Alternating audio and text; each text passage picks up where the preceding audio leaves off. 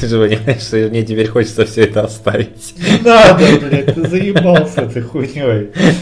Я еще вырежу этот хлопок и нахуярю его на- в туловище всего подкаста. В каждой паузе, как, как легендарные сверчки. В общем, сразу спойлер у нас.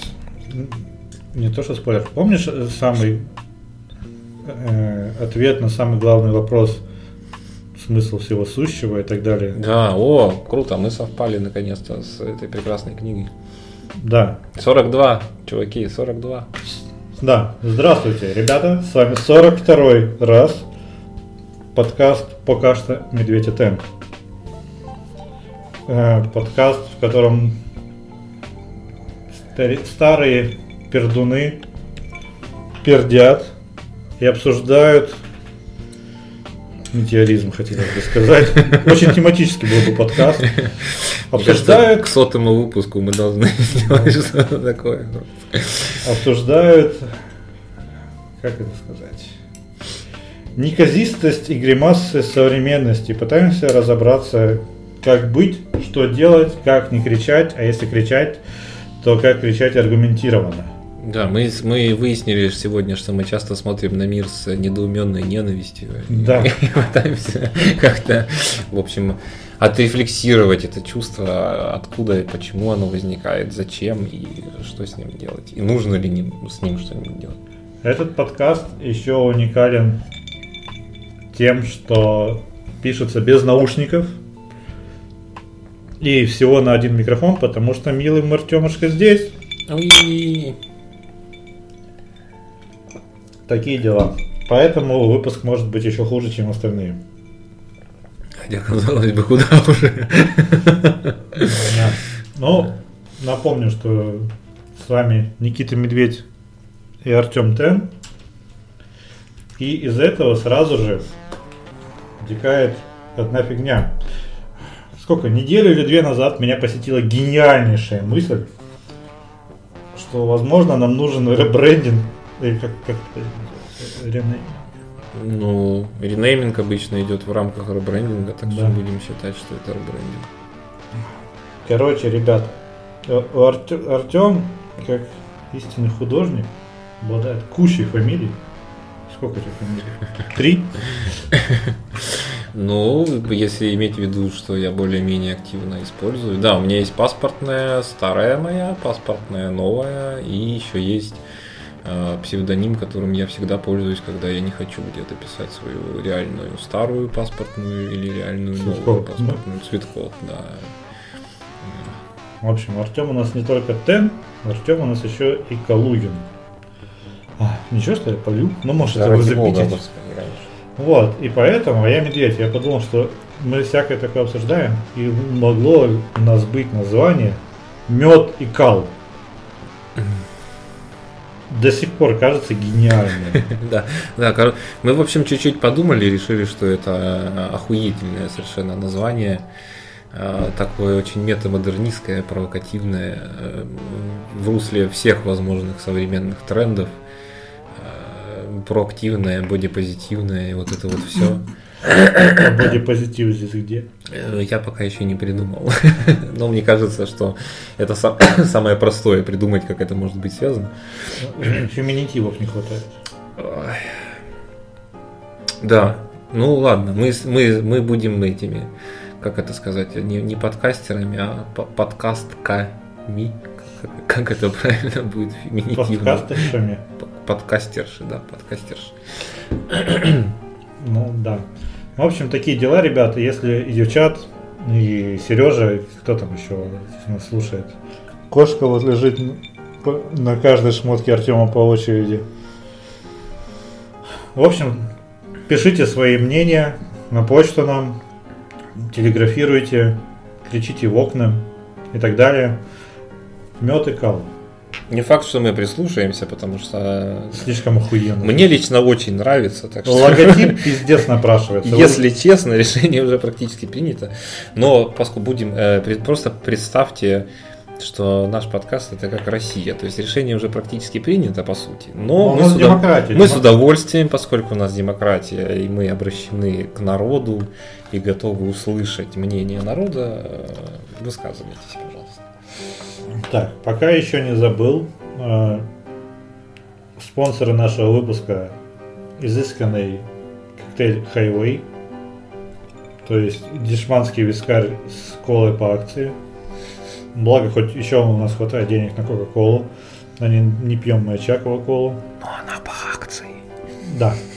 Иначе бы мы не взяли ее. Вообще собирались пить водку со Швепсом, но Швепс оказался на 30 рублей дороже, чем, блядь, должно быть, и поэтому мы взяли колу и, блядь, на самом деле, если мы взяли Швепс без акции и водки, у нас вышло бы дешевле, чем кола с вискарем. Но мы экономисты, как бы мы говорим тут про экономику. Во-первых, настоящие герои всегда идут в обход. Во-вторых, э, ну, как бы, это было бы слишком рационально, мне кажется. Мы же дети хаоса. Поэтому мы взяли колу по акции и колу вискарь по акции в другом по магазине. Прошлись квартал другой для того, чтобы сэкономить минус 600 рублей. Даже в экономической эффективности мы напоминаем нашу прекрасную страну. В какой бы стране вы сейчас не В были. какой бы стране вы сейчас не были, да, это в целом универсальное правило. В принципе, слушатели у нас, скорее всего, из СНГ, а мы напоминаем все СНГшные страны. Ну, кроме великого и прекрасного Казахстана. Там все гораздо лучше. Наверное. Ладно. Про спонсоров сказали, про что подкаст? Сказали, а, у нас перед нами еще стоит бадья с чипсами, так что не обессудьте, если что. Ну и с места в карьер. Новость номер один. Э, В прошлом, кажется, подкасте мы говорили про Лилуша. Или позапрошлом. Про певца Лилуша, который стал очень популярным в Китае на конкурсе талантов, и которого не отпускали Да, на родину. кажется, кажется, в позапрошлом. И он пел песню «Отпустите меня домой» и прошел финал конкурса. В общем, китайские эксперты начали его обвинять в том, что он развращает китайскую молодежь и пропагандирует гедонистический образ жизни. Ну, so sweet. А, да. Короче, эксперты негодуют, что китайская молодежь не хочет э, работать по 12 часов в день, 7 дней в неделю, следующие лет 70. А Там они же тоже, наверное, долгожители. В Китае-то, конечно, у них там цигун, э, и дзин, Да. фэншуй и всякие другие штуки приятные и полезные. Иглоукалывание. В общем, я думаю, что на самом деле, с учетом того, что источник новости Мэш, блин, какие у нас говенные источники пошли, ну это и так все слышали, но нельзя было не сказать про это. Его отпускают в связи с тем, что он развратитель малолетних э, китайцев. Как истинный, Идеологически. как истинный эксперт, я не знаю. Я фактчекингом не занимался. Вспомни наш выпуск про фактчекинг, где мы признавали, что мы регулярно обсираемся. Интрига, друзья, интрига. С учетом того, что я еще не подписан на Мэш, МДК, 2Чи и прочее, я даже не знаю, мне придется прям ру- ручками погуглить про Лилуша, это труд. Нет. Мы порофлили, нам хватит. Труд определенно не про нас. да. Слушай, вот это уровень экспертности, которого сейчас везде. Ну да, если бы честно все так говорили, как мы, мы бы жили в гораздо более дивном и гораздо более прекрасном мире. Следующая новость. Великолепно. Просто сразу же. В Испании выпустили марки равноправия с разными оттенками кожи. Просто марки с цветом. э, ра- различными оттенками кожи. А белые э, марки подороже, а черные подешевле.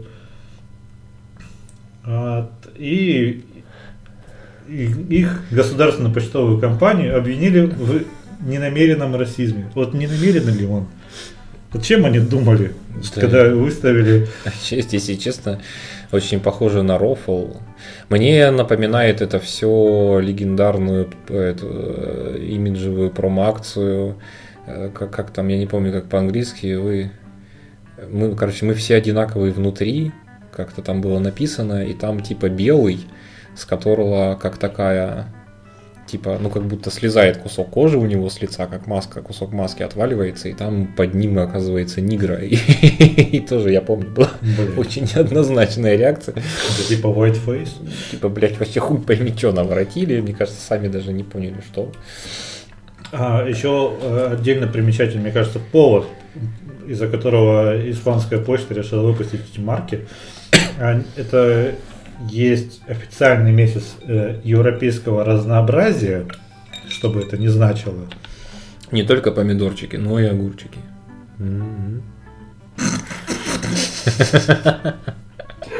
И они решили напомнить о годовщине смерти Джорджа Флойда. Вот странный персонаж. Это, да, э, я что хочу сказать. Эм, лицемерие э, всех этих э, прекрасных людей в пиджаках и галстуках не знает границ, потому что в этой самой Европе есть, например, Польша, где совсем недавно, благодаря всенародным митингам э, глубинного народа и протестам массовым, с огромнейшим трудом, то ли попятили, то ли наоборот ускорили принятие закона о том, что аборт это убийство детей. Ну, то есть Польша это охуеть какая католическая страна, традиционно католическая причем. И вот, в общем, практически в сердце форпоста э, всяческого либерализма живут совершенно замечательные люди, которые считают, что женщина не имеет права сделать аборт, потому что это убийство. На фоне этого не кисло выпускать эм, эм, расово корректные почтовые марки, но... А, мне кажется, что все нормально. Это же, смотри, у них даже месяц европейского разнообразия. Не только помидорчики, но и огурчики. Нет, на самом деле, почти прекрасный либертарианский мир, в котором э, добрососедски живут абсолютно разные. Ну, то есть амиши и, значит, гей-прайд практически на соседней улице. Это ли не прекрасный мир э, дружбы и всеобщей любви, о котором мы все так мечтаем? И которые друг друга ненавидят. Следующая новость. Про вакцинацию. Кстати, у нас практически не будет Китая в этом выпуске. По-моему, про Лелуш это единственная китайская новость. Ну, у нас с ним было, и у нас было его много во всех предыдущих выпусках, и, видимо, будет много в будущем, так что ничего страшного. Да. Про Китай. Э, тема в том, что граждане... А, проходит массовая вакцинация, как вы знаете, везде. Везде массовая вакцинация проходит. И, кстати, в Америке сейчас пытаются бороться с низкими показателями по вакцинированию, устраивают где-то, по-моему, в Аризоне, что ли, или неважно где, лотерею. Mm-hmm. Причем можно выиграть грузовик, ружье, прочее там. А в других штатах... Чувствуется, что она в Аризоне происходит. В других штатах, например... Э, Нельзя выиграть сестру. Если Дво- двоюродную. Так подожди, это в Алабаме. А, хорошо, троюродную. Реднековские штаты, они же южный центр. Э, а в других штатах э, бесплатное пиво тебе. Охуенно. У нас запрещают пить несколько дней, а у них пиво бесплатное. А у них и вакцины другие, у них не спутник. Не, Свободная страна. Не православная. Не православная, да. А, а в Индии э, тоже стараются массово вакцинироваться, но там, блядь, миллиард человек, между прочим многие помнят. Массовая вакцинация в таких странах с таким населением уже звучит как рофл, если честно. Где можно взять миллиард вакцин? Ну, же, блядь, ну, с учетом того, что как они там мы купаемся в Ганди, пока мимо проплывает труд бабушки. Ну да. Ловим его за руку и натираемся им вместо мыла. Я про это и говорю. У бабушки всегда были чистые ручки. Это ж не наша бабушка, да похуй. Ладно, Короче, э, жители... Мыло бабушкины ручки. Граждане Индии младше 45 лет могут записаться на вакцинацию только зарегистрировавшись на государственном портале. То есть на госуслугах, по сути, наших. Но э, желающих много, а мест мало. А еще у них крайне низок уровень технической грамотности, насколько я помню. И то есть очень много жителей просто ну, до 45 лет, но не особо дружат с гаджетами, этими вашими интернетами, тиктоками и госуслугами. И есть специальные хакеры, которые помогают э, что они тут делают? Мониторят свободные слоты по IP-порталу и присылают оповещения в Telegram или по SMS. Как тебе так, такое вот вакцинация в Индии? Мне кажется, это прекрасно. В то время как такие же точно хакеры в первом и втором мире занимаются тем, что бесконечно перекупают видеокарты, плойки и свежие Xbox. Где-то в менее развитых странах они перекупают сраную очередь на сраную вакцинацию. Ну, слушай, в тем, э, точно так же они помогают, по-моему, то, тоже то, то ли в Индии, то ли в Пакистане хакеры помогают курьерам получать больше заказов, немножко ломая приложение. Да нет, я нисколько, нисколько не осуждаю, на самом деле. Но... Да, блядь. Смысл в том, что если серьезно, наверное, только две страны есть в мире, собственно, Индия и Китай, где перед властями стоит, прям скажем, титаническая задача, потому что привить такое количество населения, во-первых, сложно себе представить, сколько это потребует от государства денег, потому что, ну, блин, какие-то вообще там, не знаю, сотни миллиардов, наверное, абсолютно непредставимые. Ты видел видосики, как Китай толпа из нескольких тысяч человек просто вот, как на концертах, блядь, социальную дистанцию соблюдая минус, блядь, полтора метра, они друг в друге находясь, mm-hmm. движутся, орут, ну, чтобы на вакцинацию, потому что их зашугают, что у них там новые вспышки. Ну да, да, я об этом и говорю. Кроме того, как бы обе страны не то чтобы очень сильно отличались э, культурой вообще хоть какой-то гигиены, что втройне, мне кажется, усложняет весь процесс, потому что ну, вакцинируй ты их, не вакцинируй, если они моются мылом бабушки на ручки, ну, не очень поможет-то, наверное, вакцинация во многих случаях. Бойцовский клуб по-индийски. То есть это деньги, и вот эти вот безумные деньги, они отчасти еще и на ветер. Слушай, ну смотри, ты сейчас говоришь, что государство должно, перед государством стоит титаническая задача, но тем не менее в Индии, мне кажется, государство немножко ручки как раз таки умыло нормальным мылом, а, придумав вот это, что те, кто младше 45 лет, только через интернет.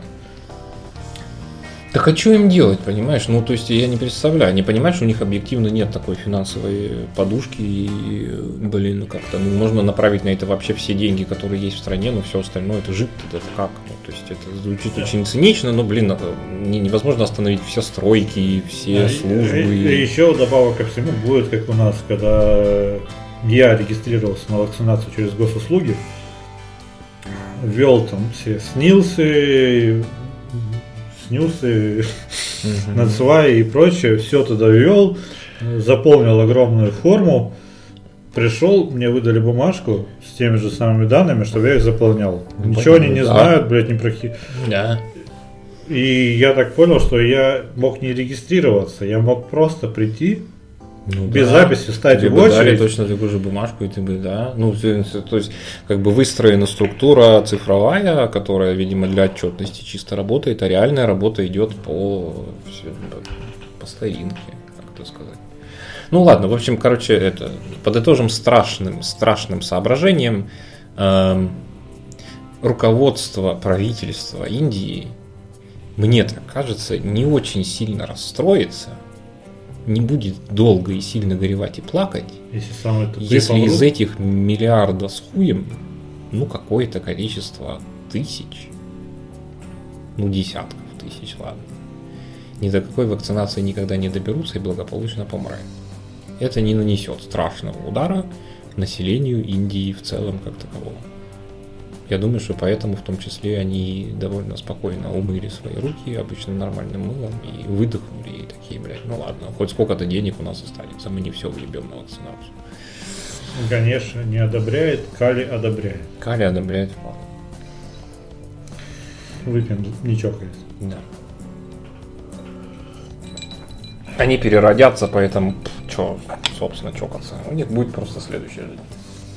Этот подкаст еще уникален тем, что впервые я составил полноценный план подкаста. К 42 разу там уже можно было, да? И следующий пункт программы называется «Кстати, мы тут проебались». Никогда такого не было. И вот опять. Все это втройне смешно, учитывая, что нам, спойлер, чуть позже предстоит снова поговорить чуть-чуть о некомпетентности. Это на эмуляция профессионализма.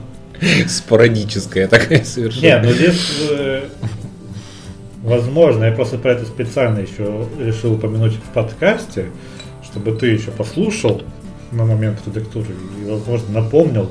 Мы, короче, хотим, э, как э, true professional luxury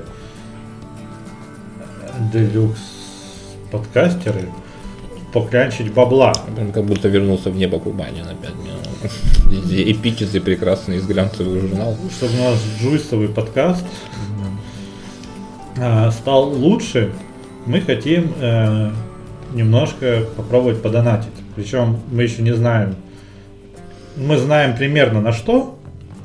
Мы стойки микрофонные, чтобы звук стал чуть-чуть почище и не так зависел от звука стакана и вейпа и от всего того, что соприкасается с поверхностью, на которой стоит микрофон. Это же так работает? Ну да. И, короче, это, ребята, честная, этот, честная сделка абсолютно. А, и в тестовом, что называется, режиме э, самое первейшее, что нам, по идее, надо, это, да, как Никита совершенно правильно сказал, стоечки, чтобы микрофоны были там, где они должны быть, то есть непосредственно напротив ебала, а не на столе. И второе, это какие-нибудь э, поп-апы, то есть такие специальные штуки, которые гасят, когда ты плюешься в микрофон, чихаешь, Вейп. вейпишь, громко ржешь и все остальное прочее, они как бы разбивают и рассеивают всякие резкие, слишком громкие звуки. Очень полезно. И при том, что и то, и другое стоит недорого, но это же все X2, с учетом того, что мы все-таки большую часть времени в разных городах, и даже когда мы будем в одном городе, мы все равно будем тогда записываться на два микрофона, чтобы так ну, было лучше, всегда так лучше. Короче, это первый шаг. Второй шаг будет э, уже вот эта аппаратурка. Короче, когда мы дойдем до второго шага, мы погуглим и расскажем, что нам нужно. Сейчас я в своей некомпетентности увязну. Поэтому я надеюсь, что в описании к этому выпуску будет э, ссылочка, куда донатить. И будет или ссылочка, или если нам не понравится комиссия, будет тупо карта чья-то одного из нас, которой мы не, не, часто пользуемся, чтобы случайно эти деньги на хлеб не потратить.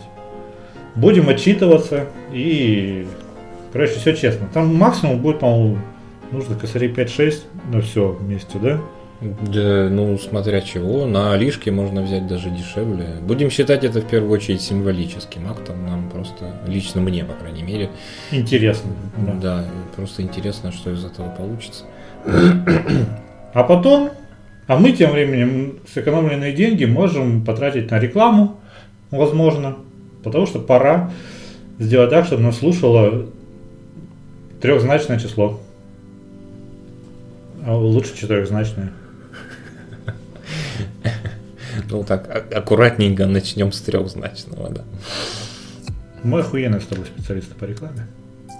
Лучшие. Лучшие. Лучшие. Следующая новость. А, следующая новость. А, следующая новость э, очень древняя, но от того не менее прекрасная. Высший менеджмент Амазона в 2016 году шеймили за то, что у них не было ни одного а, афроамериканца, был только один латинос. И среди всего топ-менеджмента было 27 женщин. И, конечно же, борцы за равноправие расовое гендерное их очень ругали.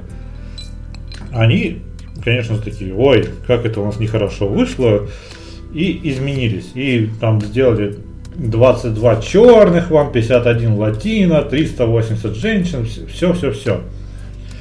Но вся суть в том, что они просто взяли э, средних менеджеров и перевели их чисто номинально в топы, но зарплаты оставили средних. И вот больше ничего у них не менялось. А, а ну да, это вот менеджеры по клинингу у них появились такие. Топ-менеджеры по клинингу. Ну, Все, что вам нужно знать о как это сказать, расовой диверсификации в и гендерной диверсификации в крупных корпорациях. ой, это как обычно, капитализм, помимо того, что он всех нас благословляет э, нежной магией э, тотального бесконечного оверпрайса, из которой нельзя выбраться, он еще и смешной, и, и глупый, и максимально показушный. Это все, конечно, забавно. Да, давайте, значит, нам не хватает э, чернокожих в руководстве. Давайте возьмем уборщицу, сделаем ее, как Никита правильно сказал, старшим менеджером. Даже не просто менеджером, а старшим менеджером по клинингу. Э, Естественно, это будут слова и только слова, потому что зарплату мы ей нихуя не поднимем ни на единый цент, зато формально сможем где-то о чем-то отчитаться, а потом сделаем свои отчеты закрытыми. Ага, чудно. А, да, да, да, в той новости еще было э, тот факт, что после того, как они вот это сделали, они больше никогда не отчитывались после 2017 года о том, какой у них там расово-гендерный состав в топе. Потому что пошли вы нахуй, вот почему, блядь.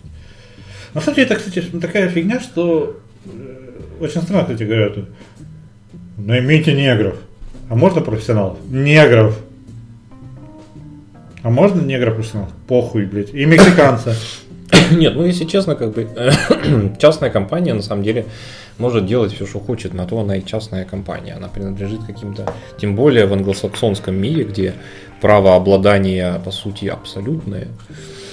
Даже если ты там уже ООО, если ты акционерное сообщество, и ты торгуешься на бирже, и ты становишься уже публичной компанией, и там куча всяких ограничений на тебя накладывается, но все равно, что компания частная. Почему в совет директоров не могут войти те люди, которые должны там быть, как-то не совсем понятно. Про общественные, муниципальные, государственные организации ничего не говорю. Там вот как общество требует, там так и должно быть объективно. А про частников, ну, очень дискуссионная тема, прям очень. Следующая новость. А, это прекрасно. Итальянский художник продал невидимую скульптуру за 15 тысяч евро. Ее вообще не существует, просто э, ее нельзя увидеть, ее нельзя взвесить, а, но под нее нужно 150, э, на 150 сантиметров. То есть полтора на полтора метра пространства нужно. Вот она, она там есть. Ее продали. Это, это лучше, чем банан. Это, безусловно, лучше, чем банан. Я сразу, опять же, вспомнил про... Было расследование в какой-то крупном достаточно американском СМИ о том, что самые главные бабки в арт-мире крутятся совсем не в области миметичных продаж там за 400 миллионов какого-нибудь очередного там оцифрованного Пикассо, а вот где-то вот как раз вот в этом среднем сегменте, то есть там шла речь о произведениях искусства стоимостью, скажем, там от 5 до 50 тысяч долларов. За счет просто оборота. Да, за счет оборота, и там рассказывалось без, естественно, там эти имена изменены, явки и пароли изменены, просто общая схема как таковая, что там Пруфов не будет. Да, берется, значит, Хуй Иваныч Иванов, абсолютнейший no-name из какой-нибудь, значит, э, Алабамы э, вместе со своей двоюродной сестрой. Их раскручивают просто как бренд, поскольку мир, ми- мир, э, мир экспертов, которые оценивают и придают стоимость, да, чем отличается обычная табуретка от табуретки как арт-объекта. Приходит арт-критик и говорит, это искусство. И потом там на четырех страницах убористых убористым текстом обосновывает почему. Институ, институциализация так называемая происходит. Э, То есть, по сути дела, есть сговор вот этих вот арт-экспертов, галеристов, берется хуй с горы, ноунеймовский, ему делается имя путем нескольких выставок, э, многочисленных восторженных отзывов в медиа и СМИ, и благосклонного отношения там двух, трех, э, пятерых, пятнадцати авторитетных арт-критиков. Потом его работы быстренько, быстренько которые вчера стоили нихуя, а сегодня стоят как раз от 5 до 50 тысяч долларов, втюхиваются всяким разным чувакам, которые в этом особо не шарят. Все участники сделали на этом свои проценты, свои комиссии, свои денежки, пуф, проходит полгода, год, два года, про Ивана Ивановича никто не слышал, он спился, сторчался, сдох, до свидания, переходим к следующему персонажу. Примерно так это все работает. Это Иван Иванович должен еще табуретки как-то брать. Хотя он может просто закупиться, блядь, 100 табуреток Икее взять и покрасить их просто бли, Там блюя на них все, краской. все эксперты, консультанты, все ему объяснят. Там, если Но он- чувак с невидимыми статуями может их делать сотню в день. Это масштабируется до такой степени, что можно отсюда до Бетельгейзе сделать выставку из невидимых статуй и всю ее распродать, ради бога. Самое главное, что все довольны, все поимели свой гешефт и всех Помнишь, в. Краснодаре была контора, которая продавала, э, прям офис у них был, они продавали участки на Луне. Да, да, да.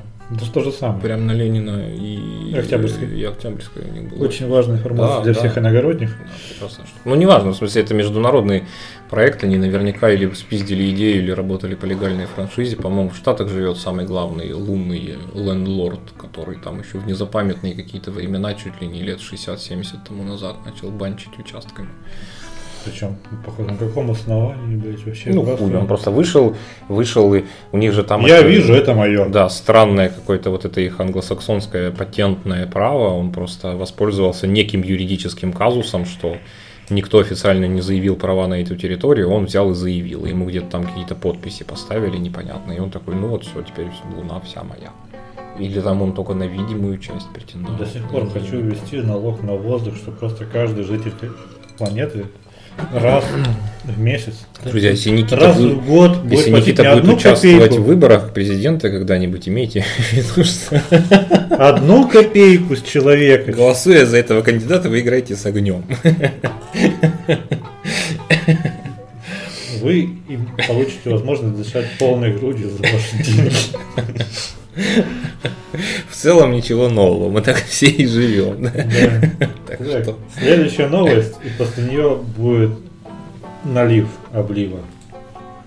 А, ну это такая.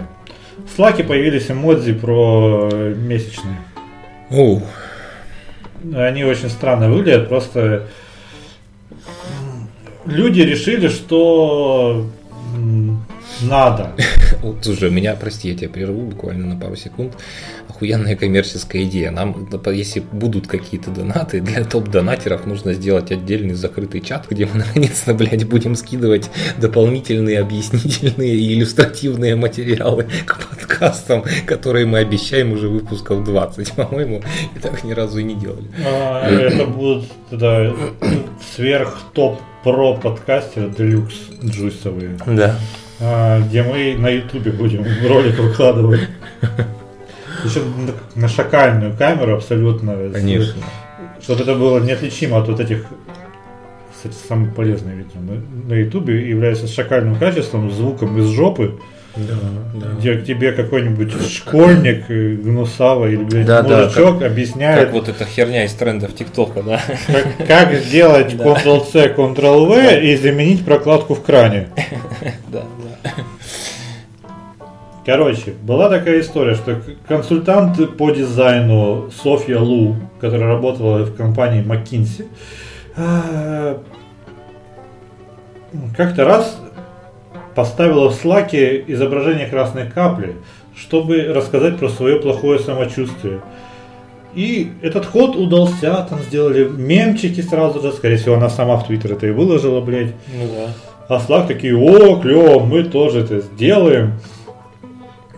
Но тут такие, знаете, мемы, ну, эти эмодзи, которые камера off, типа, если у тебя месячно, ты не можешь по видеосвязи разговаривать. Ну, это, вот чем это отличается от того, что вот от, от этих инициатив, что если у тебя месячный, блядь, пиздуй, блядь, другую комнату, изолируйся на неделю, блядь. Не, ну тут, наверное, имеется в виду, что многие женщины считают, что они плохо... Ну, на самом деле, бывает, там кто-то опухает немножко, вот это вот все, ну, типа, я плохо выгляжу, не надо там на меня смотреть, я к видеосвязи не, не готова, или что-то такое может иметься в виду. Я предполагаю, я хуй знает, что имеется в виду конкретно здесь, конечно. Ну да, вот это, ну просто объяснение тут типа not, not my day, on my period, in pain. А, но нас не все хотят, наверное, так, на такую степень открытости, во-первых. Ну, А во-вторых, во-вторых, мне кажется, что это разве не то, против чего, по идее, должны бороться феминистки? А, воспринимать как абсолютно равноправного, равноценного там партнера, а не с вот этими постоянными звездочками, с носочками, что а, у тебя вот это, ну ладно, вот тебе скидочка, ну хорошо. Дедлайн сдвигается, окей, да, хорошо. Сегодня в совещании можешь не участвовать. Вот за счет компании тебе конфет и арбуз. Ну, не знаю, это, наверное, зависит от того, какую волну феминизма мы имеем в виду. В целом, тут есть какое-то определенное внутреннее логическое противоречие. И в целом, и оно есть лично во мне, потому что, с одной стороны, мне как человеку порой страдающему э, эмоциональной э, тугоухостью, может быть, было бы и удобнее жить в мире, где время от времени люди просто нацепляют на себя какую-нибудь табличку, на которой написано «Я сегодня ебанутый, лучше не подходите ко мне». Мне будет проще не подходить, чем подойти, что-то там не распознав какие-то невербальные сигналы, которые я иногда не распознаю, и получить пизды, охуеть от этого, фрустрироваться от этого, вообще ничего не понять, что происходит. Там, и, ну и, и and so on, and so on, как говорит Жижик. Так что с другой стороны, всегда женщин в этих состояниях очень жалко. К сожалению, мы не самая сейчас здоровая цивилизация. Спасибо таблеткам э, начало выживать огромное количество дохляков, которые в целом к этому не приспособлены, и, и там в том числе супер болезненные, супер тяжелые месячные встречаются у очень многих женщин. И, наверное, им тяжело работать в эти дни реально. И может быть это неплохо, что у них есть вот такой вот ну, всратый, ну, все-таки способ оповестить об этом коллектив. Это, наверное, как-то корректнее, чем просто приходить в офис и говорить, ребята, сегодня я ебу дала, так что хавайтесь под столы. Сейчас будут перепады настроения, а потом я буду орать, потому что у меня что-нибудь заболело. Получилось как-то ужасно, то, что я сейчас сказал. Но уже поздно. Во-первых, белые спартанцы негодуют, конечно же. А во-вторых, бля, я даже не знаю, с какой стороны это прокомментировать и нужно ли. Пожалуй, не нужно, мы сделаем паузу. Ну нахуй, блядь, сюда влезать. В общем, чтобы сгладить неловкость от э, спича Артема, следующая новость. Прекрасная. Twitch после многочисленных жалоб пользователей создал отдельную категорию для трансляций на пляжах, бассейнах и ваннах. И как бы не помогло, могу сразу сказать, потому что самой популярной записью в Твиче за весну всю или за май является 60-секундная трансляция от порнозвезды в купальнике, которая просто стоит и двигает задницей. Геймерская стрим-платформа. Да ну слушай, я не знаю, их бы кто-нибудь купил бы уже наконец-то и навел там порядок. В их собственные силы я не верю. Может быть, опять же, Фил там придет и просто скажет. Сколько, блядь? Так нахуй, у нас семейный сервис, поэтому давайте вот это мы сейчас резко пятим все, чтобы было 12 плюс всех э, голожопых баб вырезаем под корень, пускай пиздуют на своем лифанс, там честно зарабатывают свои честные деньги. Как я, как я перешел от месячных? а? О, Сложный человек, Артем Андреевич. противоречивый. Нашел всего-навсего третий стакан нашего нектара. Правда, стак... Я дважды разведенный, мне терять уже нечего. Блин. Стакан, конечно же, тоже не маленький. 600, 600 граммулек. Жаль, жаль больше, блин, нету чуваки. Нужно- Это уже вазу надо брать. Да.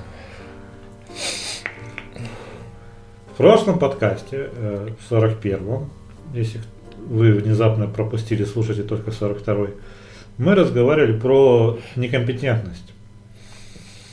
Постарались это обсудить достаточно компетентно. Вроде бы даже получилось, мы трезвые были. Но я считаю, что включается мем, мем, мем, блядь. Мэм. Мэм. А, Подожди, я не договорил. Потому что, ну, тема, тема неисчерпаема практически некомпетентности, но хочется пройтись по каким-то частностям. То есть, например, некомпетентный порно-актрис. Ну, мы все смотрим, некоторые отрицают, некоторые, конечно же, не смотрят, э, э, вообще никогда дрочить, фу, блядь, фу, фу, чтобы я, да фу, да ну, нет. Бог накажет. Да. Вот эти волосы, нет. В общем, некоторые люди смотрят иногда порно. Мне друзья рассказывали, что встречаются там иногда потрясающие актрисы, по которым смотришь, такое, блядь, девочка, что ты тут делаешь вообще? Тебе норм? Ей не норм, блядь. Ей, причем ей не норм во всех их роликах. Ты смотришь, э, ну знаешь, есть некоторые, кто, э, возможно, тебе тоже друзья рассказывали, в камеру там смотрят, э, зазывающие, улыбаются, как-то звуки издают различные соответствующие ситуации. А есть такие, которые будто вот у нее запоры, она пытается, блядь, это такое сосредоточенно хмурое ебло, иногда они еще скалятся, это не улыбка, это просто оскал, и взгляд такой, блядь, когда кончится эта хуйня? Блядь, вот как, как э, Галя Отмена, когда приходит, у нее такой же взгляд примерно. Но это же некомпетентность. Ну, я думаю, что это просто безысходность, тут такая специфическая профессия. Опять же, я просто продолжу свой тезис, который я уже озвучивал э, в прежних обзорах этой темы. Вопрос в интересе. Если человек любит трахаться, если это приносит ему удовольствие, если при этом у него по, не будем сейчас в это углубляться, каким причинам сняты определенные внутренние запреты на то, чтобы делать это публично под камеру, бла-бла-бла-бла-бла-бла-бла, то он э, становится там очень условно говоря, какой-нибудь Сашей Грей, которая все это было в кайф, которая в это вкатилась осознанно и по собственному желанию, и поработала и выкатилась точно так же осознанно и по собственному желанию. То, что некоторая часть женщин идет за этим, потому что это, как им представляется, некие money, причем достаточно большие.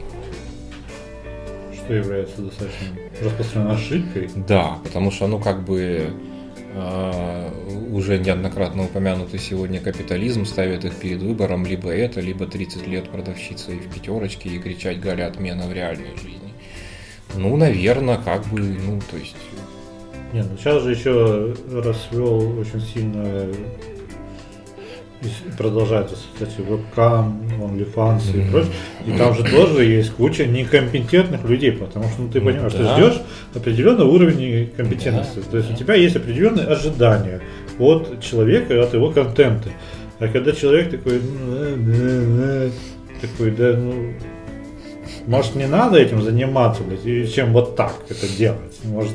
Ну, не знаю, ну там какие-то могут быть жизненные ситуации. Срочно нужны деньги. Все время срочно нужны деньги. Не знаю, больная мама, больной папа.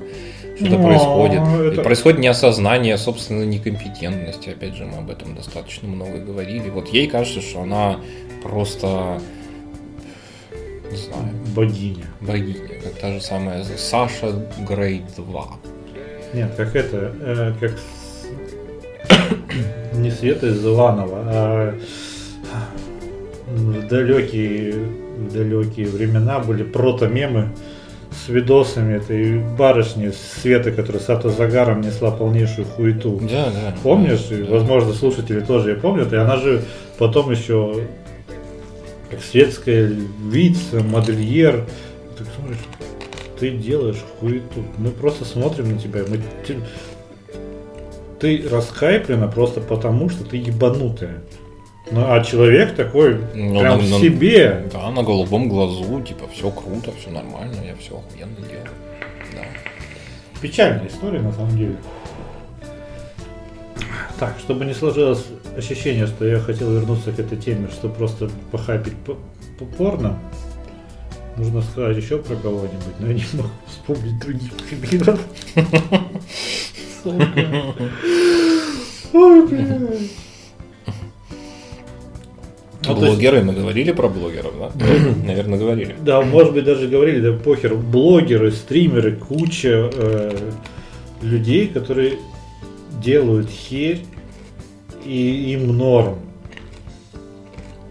И с одной стороны, да пожалуйста, но если вы себя не позиционируете как какие-нибудь профи, да вот пример тебе из э, прям актуалочки. Даня Милохин, звезда ТикТока из детдома, как э, эксперт выступает на МЭФИ, на экономическом форуме. Ну да, я видел, кстати, да. Да, мне батя смотрел РБК, и там он там прям, я видел прямо эти кадры, как он там сидит такой весь с микрофоном, выступает, что-то Да, рассказывает. Это, конечно же, это э, сверхзахайпленный молодой человек, который записывает фиты с Басковым и другими звездами, а, который зарабатывает, конечно же, большущие деньги, но его зовут в качестве эксперта почему-то, видимо, чтобы привлечь аудиторию. Нужна ли МЭФИ? Как это? Международный экономический форум инвестиций, наверное, Ну, да? что так, он, наверное, МЭИФ, потому что он, скорее всего, Международный экономический инвестиционный форум. похуй. А, уровень нашей компетентности. Нужен ли он там как эксперт и нужна ли там его аудитория? Потому что, ну и зачем он там иначе нужен? Чтобы привлечь его дополнительную аудиторию. Но его аудитория это люди, которые уроки делают. Нет, ладно, у них последний звонок прозвенел. Не знаю, мне кажется, ответ нет и нет на оба этих вопроса. Я легко могу представить себе, как это было. Сидят, значит, чуваки-организаторы, допивают уже четвертую бутылку э, коньяка и такие, блядь, так, надо нам, ну, молодежная программа не закрыта. Маскам уже заебали. У нас серьезное, на несколько дней крупное общественное мероприятие. Должна быть молодежная программа, это в тренде. Общество знания тут у нас возродилось недавно, прочее. Президент все время просит, надо что-нибудь дать, а то получится некрасиво. Что там у нас? Они вообще не в зуб ногой, что там у них, потому что на молодежь всем до пизды в этой стране последние все 30 лет. Так, ну ладно, что, ТикТок самый модный, кто у нас там в ТикТоке, какой-то Милохин, хуй его знает, что это за, блядь, какой-то выглядит как пидор. Ну, подписчиков много-много. Василий Николаевич, зовем? Зовем. Мрачно говорит, опухший еще с позавчера Василий Николаевич. Все, решение принято, и он участвует. Скорее всего, это было так. «Ну? А, Ну, или может быть как-то. Ну, то есть, э, экспертность чуваков, которые его выбрали в качестве спикера и туда позвали, меня вызывает еще большие сомнения, чем его экспертность. Вот так вот То я есть- заверну. То есть эти пидоры тоже некомпетентны. А, Или у- просто у дочки спросили. И вот у меня дочка смотрит вот это. Нормально, нормально. Ну, Моя тоже. Все. И э, я не смотрел, пруфов нет, но судя по мемчикам и твиттеру, когда этого эксперта спрашивали, сколько он зарабатывает, он сказал, не знает. День- Он- деньги у продюсера. Ему хватает. Ему хватает, ну, ему выделяют на все, что он хочет в плане потребления, хочет себе новые штаны там за 10 тысяч баксов, на тебе 10 тысяч баксов. Главное, остальное не просить. Вообще, на самом деле, рынок этих тикток-хаусов и прочего, это настолько контент-фермы. Это такое Так рабство. это сраная гик-экономика та же самая, только финансовые масштабы совершенно другие. Ну, Это и гик-экономика, и экономика внимания, про которую мы говорили тоже в одном из предыдущих подкастов про обе экономики. Обожаю перевинковки. А, У них же там сразу подписано, что 50, как минимум 50 процентов. Ну, это еще хорошо. Все авторские права сразу же забудьте о них, блядь, у вас Конечно, все, что вы придумываете, наше. Это как мододелы, которые там кто разрешает, типа Valve, Blizzard, я не помню, разрешает или нет делать. А, точно под э, Скайримы можно, то есть беседка говорит, мем, моды, да, пожалуйста, ебашьте. все, что вы сделаете, принадлежит нам. Ну да. Захотим, сделаем официально, будем продавать. Вы не получите никаких упоминаний. Да там даже не важно, главное сожрать, захапать, а будет это как-то потом монетизироваться даже ими же. И, мне кажется, на это все положить. Смысл в том, что высосать все интеллектуальное вот это пространство креативное и подмять под себя. при этом репутация будет у них толерантных игрокам, которые по- поощряют мододелание. Ну, естественно, естественно. Но речь сейчас, не, конечно же, не про это. Мы уже, как всегда, мысли по древу, течем изо всех сил. Ладно, пере- перейдем к, к одной из самых рафляных тем на сегодня, которая называется в моем плане «Хлопья, радуга и обрезание». Давным-давно существовал такой чувак э, под именем, под именем, под именем Келлог. Келлог, блядь, как тебя, сука, зовут? Джон Келлог, конечно же, Джон Келлог. А, Он популяризовал такую страшную фигню, как э, сахарные хлопья кукурузные. Ну, То есть он жил там, не знаю, что, во времена типа депрессии или, ну, примерно, в- примерно те годы, там, начало, середина, короче, три- 20-е, 30-е, 40-е годы, это годы вот этого главной тяжелые активности. годы, короче говоря. Да. Он придумал сахарные хлопья. Ми- Мифов о том, как он это придумал, очень много. Что, типа, что-то они там на столе забыли, на следующий день с братом пришли, просто молоком залили, блядь, и нормально. А, Его часто обвиняют в том, что он говорит, что тут это полезно, потому что тут малое содержание сахара, на самом деле они просто пиздят, и сахар там дохуища. Ну, да. А, Но то, что он изобрел сахарные хлопья и их популяризовал, это просто такой мини-факт. Он был страшнейшим пуританином. Просто диким. блядь, Дрочка, секс, все это блядь, ненавидел. Просто. Вот он, вот э, никто из его друзей наверняка тоже не Это даже были порно-салоны, да? Да, да, кинематограф же сразу надо сначала сделать порнуху. Ну а, сначала поезд у нас едет на нас, потом из него выходят и ебутся. Там же были ревущие 20-е, так называемые. Было уже примерно все, Да. что есть сегодня. В общем, этот чувак, все, никакого порно, никакого, э, никакого вообще секс отрицал, а, мастурбацию отрицал, все это очень вредно, все это от лукавого. У него было 42 дочки, Оу. приемные. Ага. Все приемные. А, и ты знаешь, что в Америке очень популярно обрезание. Не, для меня это новость, но why not? Очень часто вообще, когда смотришь какие-нибудь американские комедии, э, там, про- ну, разряда, конечно же, типа американский пирог, или, ну, короче, и в ситкомах, и прочих, э, проскальзывая тема, что обрезаны, не обрезаны. И думаешь, ну, у них что, так евреев дохуя? Ну, вряд ли. Нет, в Америке просто обрезание считается правильной медицинской процедурой. Для здоровья. Да, и поэтому младенцев, э, Как вовремя вырвать молочные зубы. да, младенцев э, там, при достижении там, какого-то возраста, ну, до года, по-моему, обрезают. А знаешь, кто это популяризировал? Сионисты? Джон Келлог. Ага. Он выступил инициатором этой фигни. И при этом сейчас. Но он, видимо, просто взял это из Библии, я так предполагаю, да, учитывая, что у евреев обрезание это, собственно, принято, потому что это где-то там в Священном Писании сказано, что не ходи с лишним вот этим вот всем и, и обрежь его в день сей. Ну, наверняка. На самом деле, ни хрена это меня не удивляет, учитывая, что медицинское сообщество э, в США традиционно в значительной степени еврейское. Ребята просто взяли свою культурную практику, популяризировали ее. Я думаю, что там были какие-нибудь э, охуенно веселые ролики на тему «Эй, твой ребеночек еще не обрезан». Это наградит его множеством всяких разных страшных болячек в будущем, поэтому всего за 20 долларов в нашей клинике зайди обре... Ну, здесь было, скорее всего, так очень просто и очень по-американски. Но на самом деле это еще был мужское вот это обрезание, это был компромисс.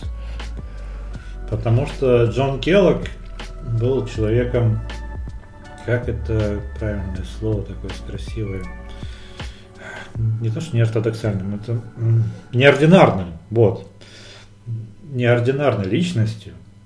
Он был true веганом, потому что мясо повышает либидо. Ну, он, он был просто последовательным. Он по- очень последовательный, поэтому Нет в этом мире он предлагал еще выжигать клиторы кислотой, А, ну, тоже, ну, в смысле, да, у него была картина мира, и окей. а пацанов, пацанов он хотел вообще кастрировать. Про, видимо, демографическую программу он ну, не задумывался. На самом деле звучит страшно еретически, потому что, ну, типа, там плодитесь и размножайтесь. Многие традиционные религии, я думаю, что быстренько его бы записали в э, Ну, возможно, он по- потом со священником поговорил и придумал. Но он был про то, чтобы связывать руки, сажать в клетки, бить током, лишь бы не дрочили. Ну, понятно. Тогда же то- вот эта токотерапия э, была в тренде. Вообще, мне, мне всегда нравилось это, это как вегетарианство. Табачок. Мы табачком все вылечим. Кокаин от любой болезни. Ну, так. Героинушка, охо простуда, милая, вот по вене пусти, все, как рукой снимет твою новую насморк. Героиновая зависимость лечит твою вот эту, блядь, кровавую хандру просто... Просто заменяя собой все, что Да. угодно. Слушай, ну вот эти картинки страшные, когда э, человеку в жопу табак задували, ну табачный дым. Ну, Накуривали да. человека в жопу, Да. и Да. чтобы справиться с мигренью. Да. И Келлог такой, да, ну что, нормально, нормально, блядь. Друзья, когда к вам долго не приезжает Яндекс Такси, помните, что еще совсем недавно наша великая, могучая европейская цивилизация занималась тем, что Дувала табак в жопу поощряла вдувание табака, блять, в сраку. от мигрени. Давайте все вместе порадуемся, что мы Слушай, живем в и- 2021, а не в 1821. Ей-богу, нам повезло. Ну вот я сейчас не знаю, кокаин из состава Кока-Колы убрали, по-моему, в 30-х. Да, недолго пройдет. Ну, представь, какое там было сражение. Я думаю, что все лоббисты, которым платили бешеные деньги, как, как львы просто бились за то, чтобы... Они же понимали, что они теряют. В общем, интересным человеком был Джон Келлог. А а еще про 42 дочки я сказал, это 42 потенциальные наследницы же, да? Да. Знаешь, что он сделал? Дожил до 91 года и пережил 40 из- из 42. Хитер. Ну, видите, друзья, вот оно, лучшее доказательство вреда мастурбации. До 92 лет дожил человек. Но тут написано, что Келлог цинично умер в 91 год от инфаркта, чем подал слабый, э, слабым логикой повод верить в его представление о действительности. То есть, а может чувак прав? Вообще, вот что, что за травма? Наверняка же потрахался все-таки. Или он в детстве увидел родительский секс и все, его такой, ну это пиздец. Я не знаю, это какая-то очень тяжелая патология, учитывая, что это один из базовых, хотел сказать, инстинктов, потом понял, что в соответствии с современным учением о человеческом поведении тут все очень сложно. Но один из паттернов поведения, скажем так, базовых, вот прям супер базовых, как еда, вода, сон там и прочее. То есть, ну, или это были 92 года в аду, во что я не поверю, потому что ни одна человеческая психика такого не выдержит, он бы должен был просто съехать с катушек. Если для него это было натурально и естественно, то это какой-то прям пово- Он, поворот, был микропенис. поворот не туда. Ну да даже с микропенисом. Ну то есть там было явно очень сильно очень сильно подавленная либидо, он чувствовал себя естественно, видимо, и достаточно комфортно вообще без секса. По Слушай, насколько он whatever комфортно там. чувствовал, что он против него воевал. Он просто священную войну объявил. Это другое. Мне кажется, это уже просто фанатичная вера. Ну, в смысле, там явно что-то на почве религии. Он был адвентистом. Все. Все, больше ничего не надо. Ну, в смысле, ну, как бы...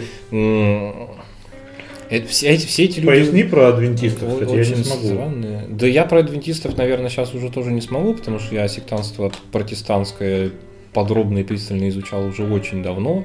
Адвентисты это довольно крупная секта, это я точно могу сказать, их очень много. особенно их много в США, они там где-то в топ-5 наравне с мормонами. Они, по-моему, то ли в конец это, то ли во второе пришествие верят. Да, у них там какие-то особые взаимоотношения со вторым пришествием, которое у них все время должно вот-вот настать, но все время не настает, но оно, и сам, сама эта вера в близкое второе пришествие держит их в отличном тонусе, потому что Христос все время должен прийти завтра, поэтому уже сегодня ты должен быть готов и отрабатывать на максимум все, что ты должен отрабатывать. Отрабатывать ты должен, как правило, массу ебанутых абсолютно запретов, ограничений, вот таких вот, которые прямиком из средневековья какого-то мрачного выползают, причем в его худшем, я бы так сказал, изводе, потому что многие мудрые богословы уже в средневековье активно боролись против всей этой хероты.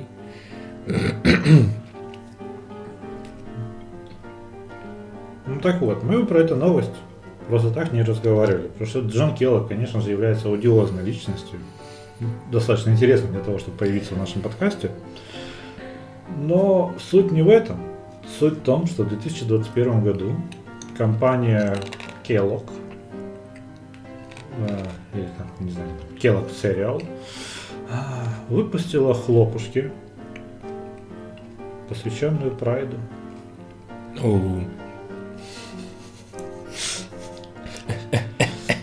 Которые там разноцветные радужные хлопушки с блестками. И вот вопрос. Насколько сейчас Келлог сильно крутится в своем гробике? Не знаю, мне кажется, все искренне верующие адвентисты сразу попадают в рай к их адвентистскому богу. То есть где-то просто появилась новая торнадо. Да, я думаю, что там большой-большой такой темный смерч, который... Э, да, а головоломки, э, классические головоломки всякие на пачках, которые вы видели наверняка на пачках, там э, Несквика с лабиринтами или с ратами загадками, они заменили на возможность вписать ребенку с гендер свой.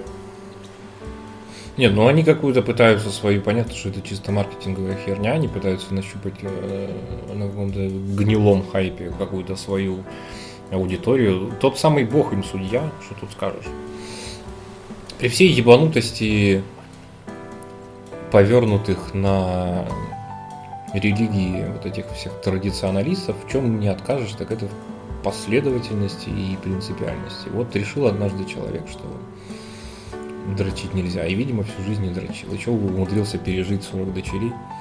Не так уж и плохо для нашего расхлябанного постмодернизма. Только дрочить, а еще сексом не заниматься. Я, ну, в смысле, я понимаю, почему такие персонажи становятся для кого-то культовыми, потому что он выглядит как э, какой-нибудь... Э, Сверханон? Как какой-нибудь Джордан, да, это такая вот такая э, пре премодернистская такая глыба, приходит очень простой человек, очень как бы цельный, очень понятный, очень четкий. С понятной политической программой. Понятной политической программой, с понятной, внятной системой ценностей, которая как бы воюет открыто, причем с открытым забралом воюет со всеми этими трендами современного мира, нихуя не стесняется и говорит, нет, блядь, это какое-то дерьмо, мы так жить не будем, мы будем жить по-другому.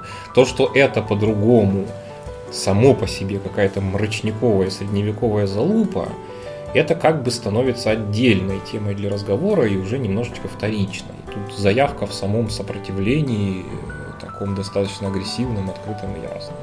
Так что я понимаю, почему многие его лайкают и считают няшкой. Если, они, если есть эти многие, конечно, я хер знает сколько. Я думаю, что сейчас э, его тогдашние взгляды уже не так популярны.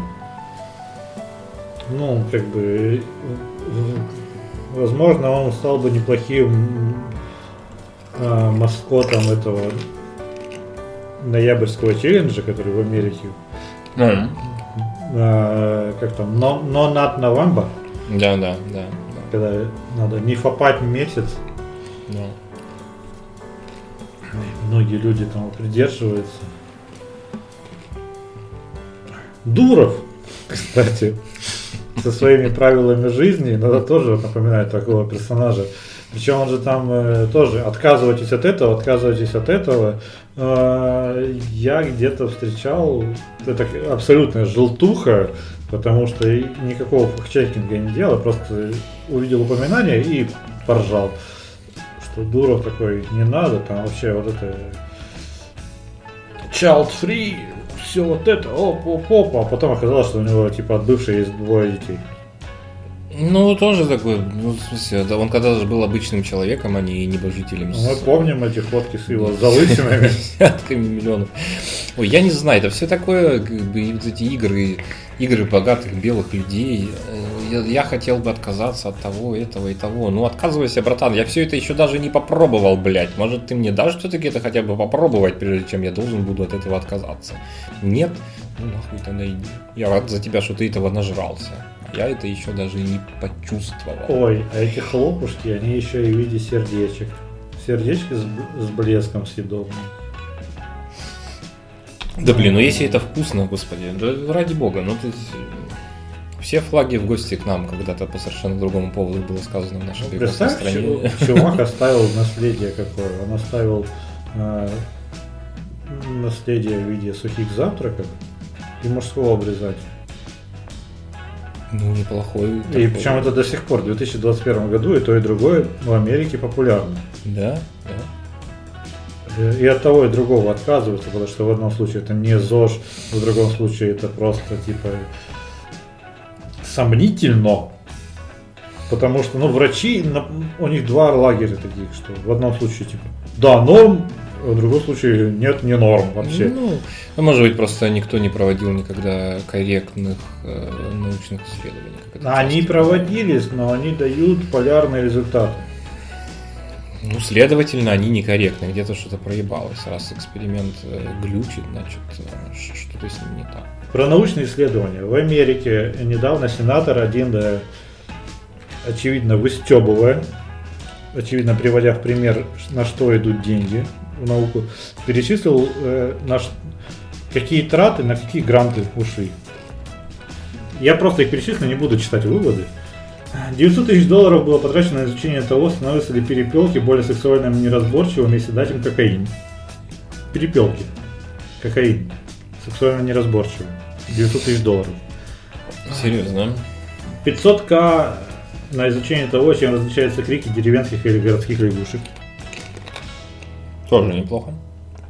1,6 миллиона на изучение поведения ящериц на бегущей дорожке. На беговой дорожке, я думаю, это имелось в виду.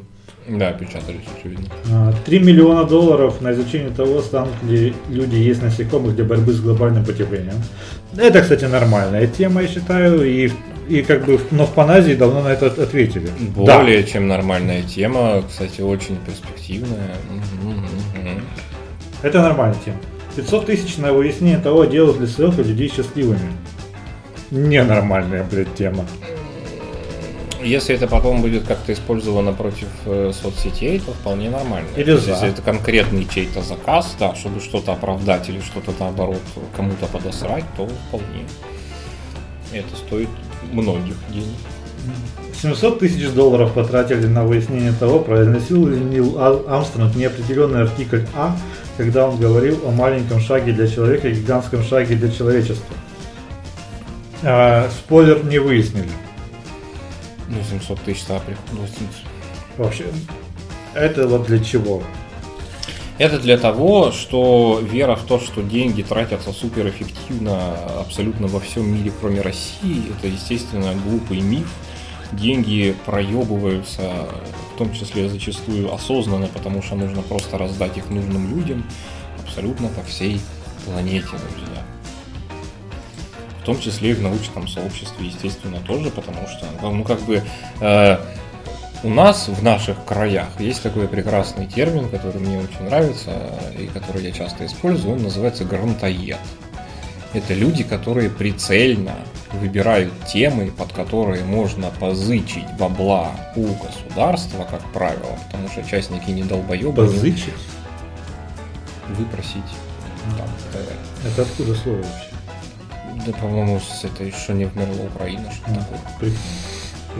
Э, прицельно делают исследования под определенную тему, потом приходят с этой определенной темой в выдающую деньги организацию и говорят, ну вот, мы сделали тему, выдайте нам. И им выдают В итоге все довольны, потому что одни могут отчитаться, что они выдали и освоили, другие могут отчитаться, что какое-то там исследование проведено, государство такое, ну вот мы провели вроде бы как бы нужное исследование. Сплошной вин-вин-вин, все получили свои бабки, и да, это сплошь и рядом происходит что-то нормально. Тем более, что мы прямо вот сейчас выяснили, что некоторые, некоторые исследования все-таки вполне рациональную подложку под собой имеют. Есть вдуматься, то, что было исследовано. Полтора из того, что было озвучено.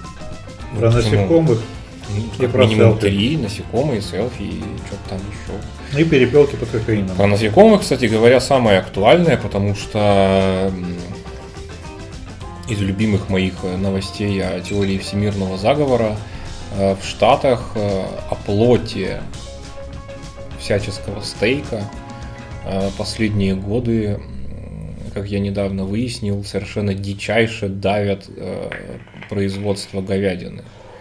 Причем давят с точки зрения зеленой повестки, потому что корова пердит гораздо больше, чем свинья, и производит всяких разных вредных метанов, чуть ли там не в 40 раз больше, чем хрюшка. Ну да.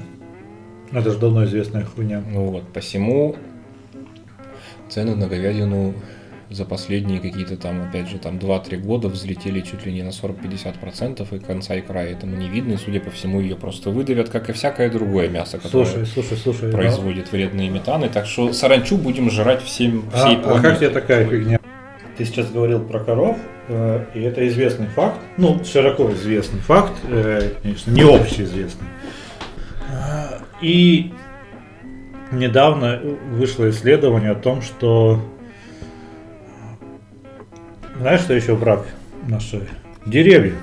Считают, что деревья типа друзья, и они генерируют кислород и очищаются. Но мертвые деревья генерируют тот же самый метан и прочие хуйни ну, разлагающиеся органики. В меньших, в меньших да. масштабах, да, но типа э, относительно сопоставимых с теми же самыми коровами.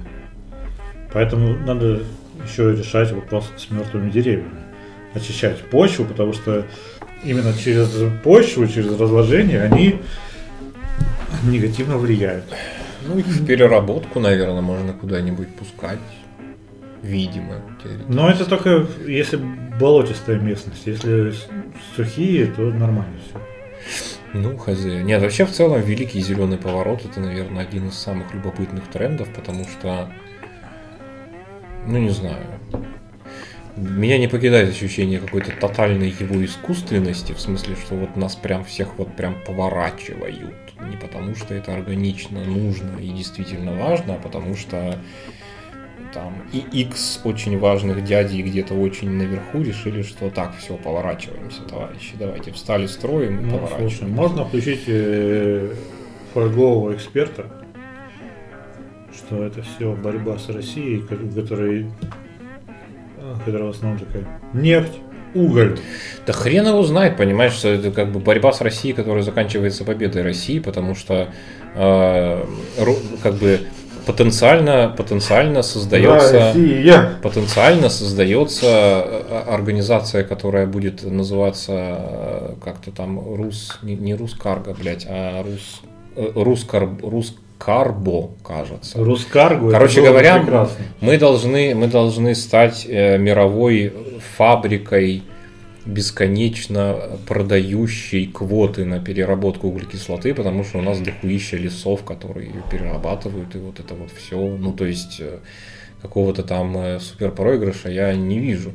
И мне кажется, что нагибают, хотелось бы думать, что все это ради нас, но что-то мне подсказывает, что наши э, азиатские соседи, которые одни, по-моему, вообще на первом, даже не на первых, а на первом месте по засиранию всего, чего только можно своим там углем этим сраным и прочей всякой хуйней, у которых индустриализация жесточайшая последние 40 лет ну, происходит. Просто из-за масштаба потребления, возможно. Больше народу, больше потребления. Масштаб потреб... Да, да. Ну, то есть Чертовы монголы. Тут не надо даже никакой фольги, кстати говоря, это абсолютно публичные, открытые, незасекреченные документы на всяких сборищах умных, умных ученых, там, экономистов и прочее. Уже довольно давно озвучивается о том, что, ребята, что-то, блядь, 7 миллиардов еще ладно, но 8 нам не надо, давайте как-то, ну, в смысле, в целом. Ну, больше уже. А пора бы, ну, тем более, пора бы как-то что-то это. Да, и про рациональное потребление, вот это вот все. То есть вспышки вот эти вот абсолютно разнонаправленные, требуют внезапное, внезапное создание общественных движений за ремонтопригодность техники, внезапное движение за то, чтобы всем пересесть на электрокары, внезапное движение за то, чтобы не прищучили нам говядину, потому что коровы много пердят. Оно как бы представляется как облако разрозненных тегов, которые ничем не взаимосвязаны. Но если в это вглядеться, это представляется как, короче, ну такой, все, пацаны, новый миропорядок, welcome. Вот мы через 50 лет мы будем жить вот так вот. Нихуя куда ты тему разогнал. Да? Это хорошо или плохо? Ты сейчас просто сказал про ремонт э, и Макдональдс, про то, что мы обсуждали в прошлом выпуске, по-моему, опять-таки. Угу, угу. Я подумал, что ну, самое, тем, самое время вставить вот эту новость. А, о, о, ой, как что запал. Apple, Google и Microsoft объединились против закона о ремонте, э, против закона о праве на ремонт в США в принципе, на этом можно и закончить, потому что все понятно. То есть все ваши устройства должны быть одноразовыми. Или если их можно ремонтировать, их можно ремонтировать только в сертифицированных да. центрах за очень дорого. Если вы их э, у дома, у специального вашего Ашота, Джамшуда или в случае с Америкой Ивана, это ремонтируете, это неправильно. И нельзя так, задешево нельзя, блядь, нельзя задешево, сука. Нельзя, да. Я не читал статью, но я догадываюсь, какой у них главный аргумент. Это типа, короче, небезопасно. Шот вам неправильно поставит нелицензированные компоненты, и они взорвутся у тебя в кармане. И Мы не сможем за тобой разъедет. правильно следить. Ну, это, это так же невежливо там говорить. Вот.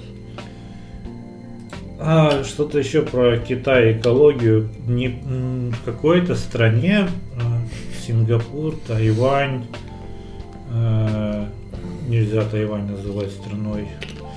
Мы же все-таки, мы решим с чашек риса. Так, э, короче. В провинции Тайвань. Где-то на вот этом полуострове, где находится Вьетнам и Лаос и прочие страны, угу. Камбоджа, находится самая крупная фабрика по производству микрочипов в мире. И эта фабрика потребляет огромнейшее количество энергии и воды. И она настолько, что для нее строятся специальные дамбы, и вводятся из-за этого в окрестных городах и деревнях квоты на потребление воды. Ну, все логично. Помыл крестьянин жопу никого не ебет, а завод должен работать. Потому что на производство каждого чипа уходит почему-то огромное количество воды. Я не, не выдавался в подробности, потому что это ну, достаточно скучно. Если вам интересно, вы погуглите. Ну, такой подкаст э, поверхностно-просветительский. Отличная вообще позиция. Не очень, не очень, как бы, не очень какая. Лесная. нормально, ну слушай, надо же как-то это, ну, стимулировать в конце концов. Любознательность. Да. В общем, погуглите. Мы подкаст для любознательных людей. Если вам самим не интересно гуглить, то мы вас не осуждаем, но тогда вы просто не узнаете, что там происходит на самом деле. Мы вектор задали. Не ждите от нас полного раскрытия всей Ничего от нас не ждите вообще. Никогда. Ладно. Следующая внезапная новость. Просто я, про, я, я хотел ее ставить, но забыл. Есть, э, короче, миллениалы изобрели ДНД. В этот раз такие народные дружины, патрулирующие. Ну, как у, опять-таки, в американских фильмах и сериалах э, достаточно часто встречается такая херня, как соседский дозор. когда жители какого-нибудь тупичка, улицы объединяются и начинают патрулировать улицу. Ну, Фарго, что... Фарго все смотрели, да, так что в целом. Это было Фарго, это было в, э, в городе Хищниц, это много-много-много примеров есть. Что хочется сказать, охуенная тема. Низовой вот такой вот активности какой-то здравой в нашей стране, например, очень не хватает. У нас были бы перегибы, как обычно. Как, как всегда. Но к Сабжу. В Лос-Анджелесе, конечно же, стартап должен был родиться в Лос-Анджелесе, тем более, что в Лос-Анджелесе не все спокойно, потому что у них странные законы о недвижке, у них огромное количество сквотеров, то есть незаконные. Любой бомж может поселиться в твое жилье, и ты не можешь его выгнать оттуда без решения суда. Вообще херительный закон. Просто великолепно. Да, забавно. Не знал об этом, что Мгм. это просто, это арендодатель может у тебя квартиру снимать, а потом сказать, пошел нахуй. И ты его не выгонишь. Ну, ты, ты его выгонишь, но через там полгода, год, пока будет длиться судебное разбирательство. А потом человек съебет просто в другой штат, и все. А, ну, ты будешь деньги тратить на адвоката, чтобы его найти с- и с него взыскать какие-нибудь деньги? Нет, вряд ли. Но неважно. В общем, у них есть э, приложение под названием Citizen. Очень такое прям, ух. Мгм. Которое работает как раз таки по... Это соцсеть для цифровых дружинников. Пользователи получают криминальные сводки в режиме э, реального времени и при необходимости могут поучаствовать в поимке преступника, а иногда и предотвратить преступление. У них э, в Калифорнии популярны, хотя странное, конечно же, слово, лесные пожары. И иногда эти лесные пожары носят не природный, а искусственный характер. Мгм. Так полиция дала ориентировку на чувака, который типа, возможно, имеет отношение к поджогу леса. А как бы для Калифорнии это болезненная тема, потому что куча тысяч. Более чем, господи, здесь страшные Да. кадры все видели. Только для Австралии, наверное, это еще более Да. страшная тема. Citizen такие, блядь, да, вот он! Подключили тысячи людей. э, И благодаря вот этой движухе поймали какого-то чувака, начали его судить, это не он. Просто они левака поймали какого-то. Это ложная была вообще наводка. Но чувака зашемили, жизнь у него испорчена. Это как вот обвинение в ложной педофилии, блядь. Но это просто любого человека по ошибке могут начать линчевать. Вот тебе, чего не хватает. У нас что, люди вдумчивые такие, давайте, давайте, подождите, давайте не будем его пиздить, давайте разберемся. Не, ну слушай, это как бы издержки, с этим ничего не поделаешь. Я имею в виду, что это как бы одно из проявлений какого-то такого местечкового, проактивного. Запиздят 10 ведьм, поймают э, 200 преступников. Not? Скорее наоборот. Надо смотреть на статистику, понимаешь? Ну как бы... За пиздец 200 поймать 10. м, Я всегда так очень типа звучит, что вот там все эти волонтеры долбоебы. Но я бы очень бы хотел бы посмотреть на цифры. Я допускаю, что выяснится в итоге, что совсем они не долбоебы, а вполне себе эффективны. Просто иногда случается обосранс. Окей. Как тебе такая, такой рофел, что Citizen, они стали называться достаточно недавно, после ребрендинга. До этого они назывались Виджиланты, что в переводе значит народный мститель. Кто-то был с чувством юмора, кто организовывал хроню. М, Так что я даже не знаю, что еще сказать, потому что ну не надо так. Я считаю, что это опять-таки дело некомпетентности. Не, не надо вот народному суду отдавать. э, Нет, ну у них, естественно, должен быть строго ограниченный функционал. Виновен или не виновен должны разбираться менты там или кто-то. Я даже, ну то есть как? Нет, э, виновен или не виновен должен, должен разбираться суд. Там два, как бы две составляющих у этого всего. Как э, разъебай и природный анархист, я все это ненавижу, потому что меня, как э, ненадежного элемента, отпиздят и обвинят во всем, в чем угодно первого. Это понятно. Просто Причем потому другие что- ненадежные элементы просто, контролируют да, по-другому. просто потому что у меня там хвост и сережки в ушах, им больше ничего и не будет нужно. Но в целом, с точки зрения строительства общества и сообщества, с точки зрения строительства государства, это, мне кажется, достаточно полезная штука. Ну, то есть, эм, представим, что я адуван. Э, Если бы я был урбанистом, я бы, наверное, бы все-таки у людей бы спрашивал, что им надо в данном конкретном районе. Всегда можно пригласить экспертов, и они скажут, нам здесь нужен э, э, значит, для променада пешая улица, на ней красивые скамейки, над скамейками красивые дизайнерские фонари там и прочее всякое разное. Потом придет тысяча усталых матерей и скажет, блядь, поставьте нам детских площадок, пожалуйста, еще штук 20, и заебешьте наконец-то бассейн, потому что у нас северная страна, где ебаные морозы 200 дней в году во многих регионах, хотелось бы, чтобы дети могли пойти покупаться не только на сраном Черном море, где на путевку нужно въебать 50 тысяч рублей, а что-нибудь попроще и подешевле. Что даже дешево. Я понимаю этих мамашек, потому что у них, да, тупые, примитивные, конкретные запросы, но они, блядь, рациональные. Я вижу, что это поможет им жить. Это сделает как бы их жизнь чуть лучше, в отличие от сраных скамеек, которые нахуй не всрались вообще. С точки зрения государственного строительства, единства общества, достижения некоего идеала, когда все более-менее довольны, я понимаю их тезисы. Наверное, имеет смысл к ним прислушаться, а не к урбанистам, которые, кроме дизайнерских скамеек с дизайнерскими фонарями, как правило, ничего придумать и не могут. А еще USB-зарядки нужно. Вот А велодорожки? И велодорожки, да.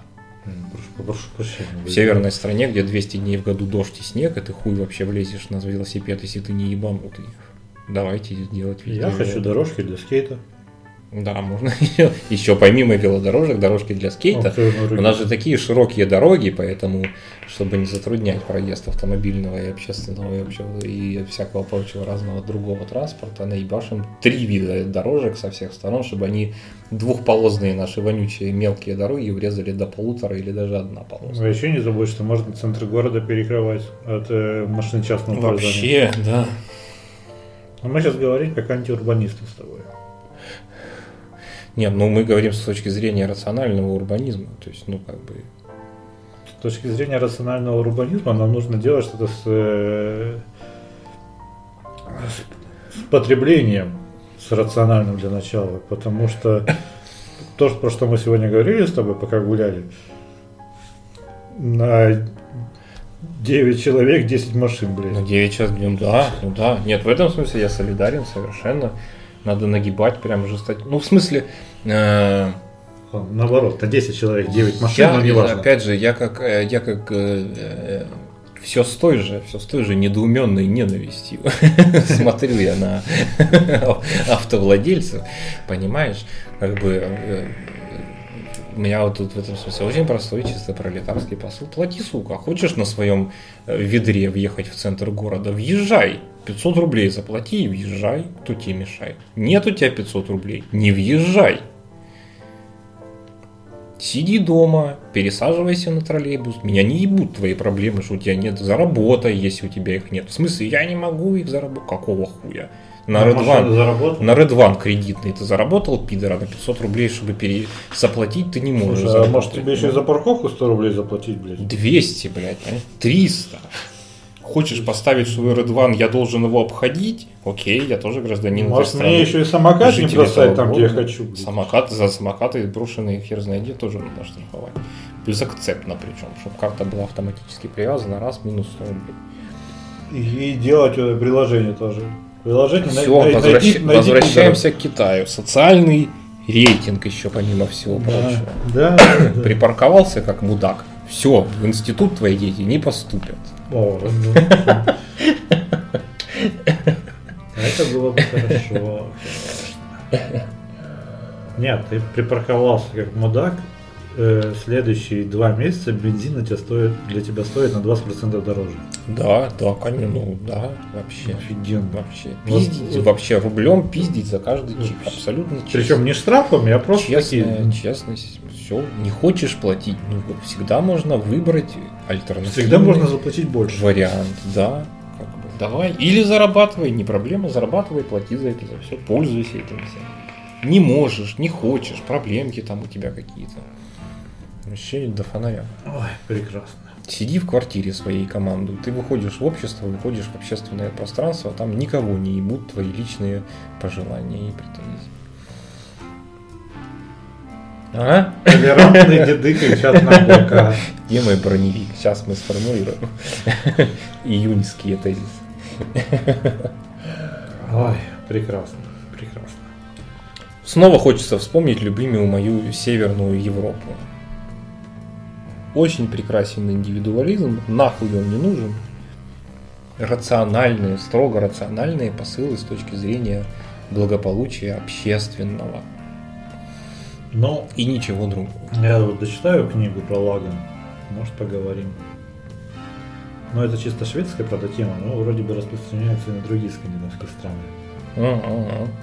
Но тем- Да. как, как модус операнди это именно распространено в Швеции. Да. И наша следующая, возможно, последняя тема это контент против искусства. В которой я хотел бы разобраться, что есть контент, а что есть искусство. Может ли контент стать искусством? Можно ли искусство называть контентом? Такая полуфилософская тема, конечно же.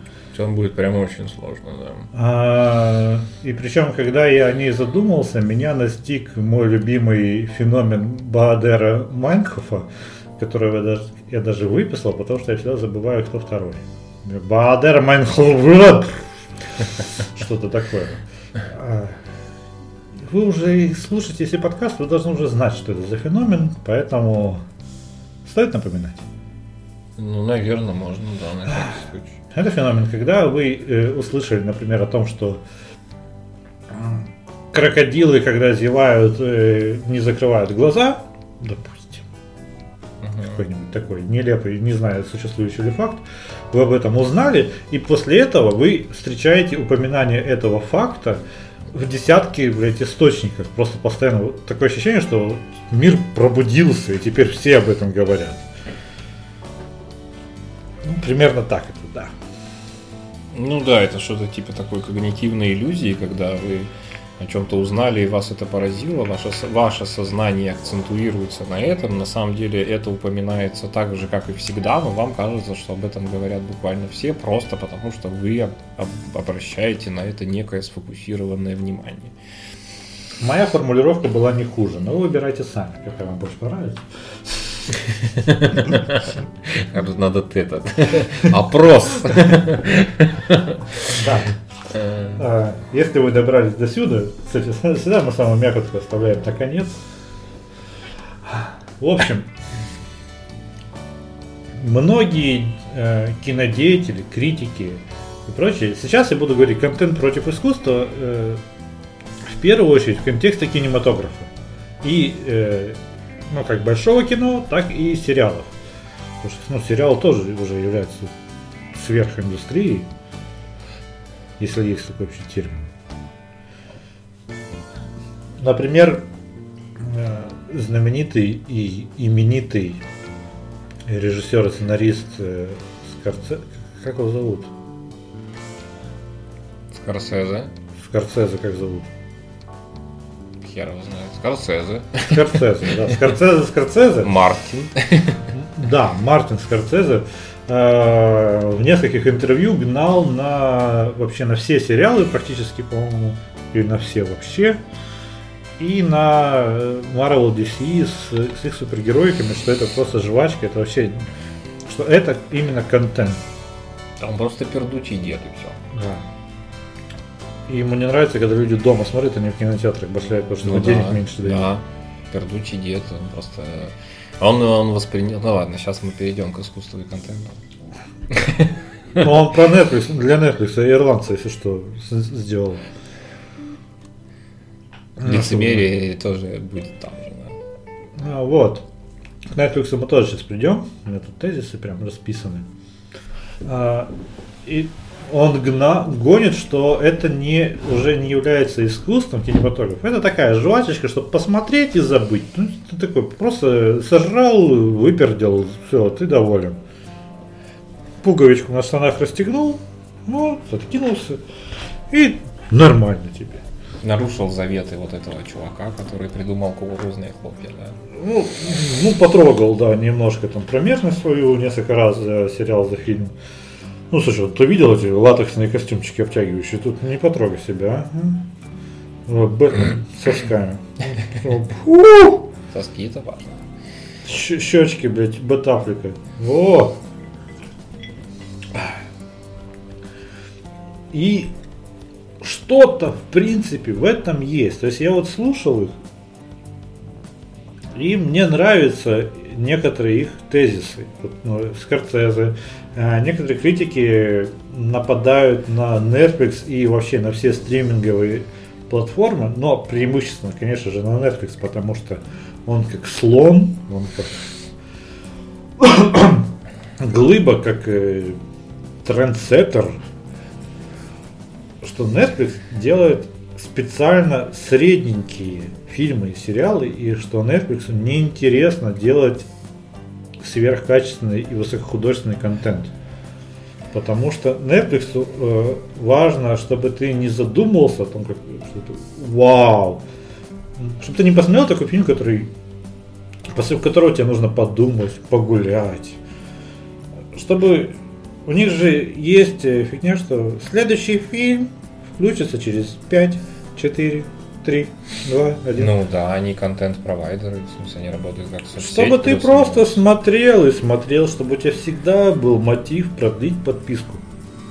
Ну, Чтобы да. был приемлемый для тебя контент. Да. Им не нужен хороший, им нужен приемлемый для тебя Да. контент, чтобы ты не думая, а для того, чтобы ты не думал, у них есть прекраснейший работающий алгоритм, над которым корпят живые люди, которые просматривают кино и расставляют специально теги. Причем теги они ставят буквально про все, что в фильме происходит. Так, двое целуются, люди с зонтами, гроза, серый асфальт, удар в лицо. Вершина современного искусственного интеллекта, так называемого, это просто 50 узбеков, которые да, сидят и 24 на 7 вручную тегают примерно все, блядь, что есть в этом гребаном мире. Мы же, по-моему, с тобой в одном из последних выпусков тоже говорили про искусственный интеллект, который, который на нейросеть, которая на деле оказалась людьми. Которого нет, которого Да. нет, да, это очень важно понимать. Мы не приблизились примерно ни насколько к созданию реального Слушай, а что если интеллекта. бл- вот этот э, Blue Deep, который обыгрывает всех шахматы, это тоже 50 узбеков? Ну, изначально, ну вряд ли. когда его учили алгоритмам, вопросы же в научении первичном, я думаю, что там было, может быть, даже 3000 узбеков. Потом он просто научил, когда он научился, он может сам. Смысл в том, что самый важный этап, когда он научается, там вообще ничего без людей не работает. Ну да.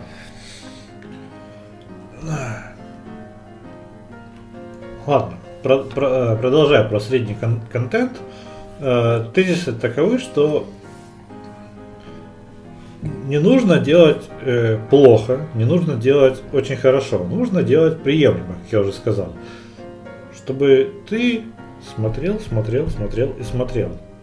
Ну, у тебя, А. у тебя есть Netflix, это соцсеть, у тебя должна быть бесконе- концепция бесконечной ленты. Ты никогда не можешь закончить и не можешь остановиться, потому что всегда есть еще контент, еще контент, еще контент. Ты просто переходишь, переходишь, переходишь.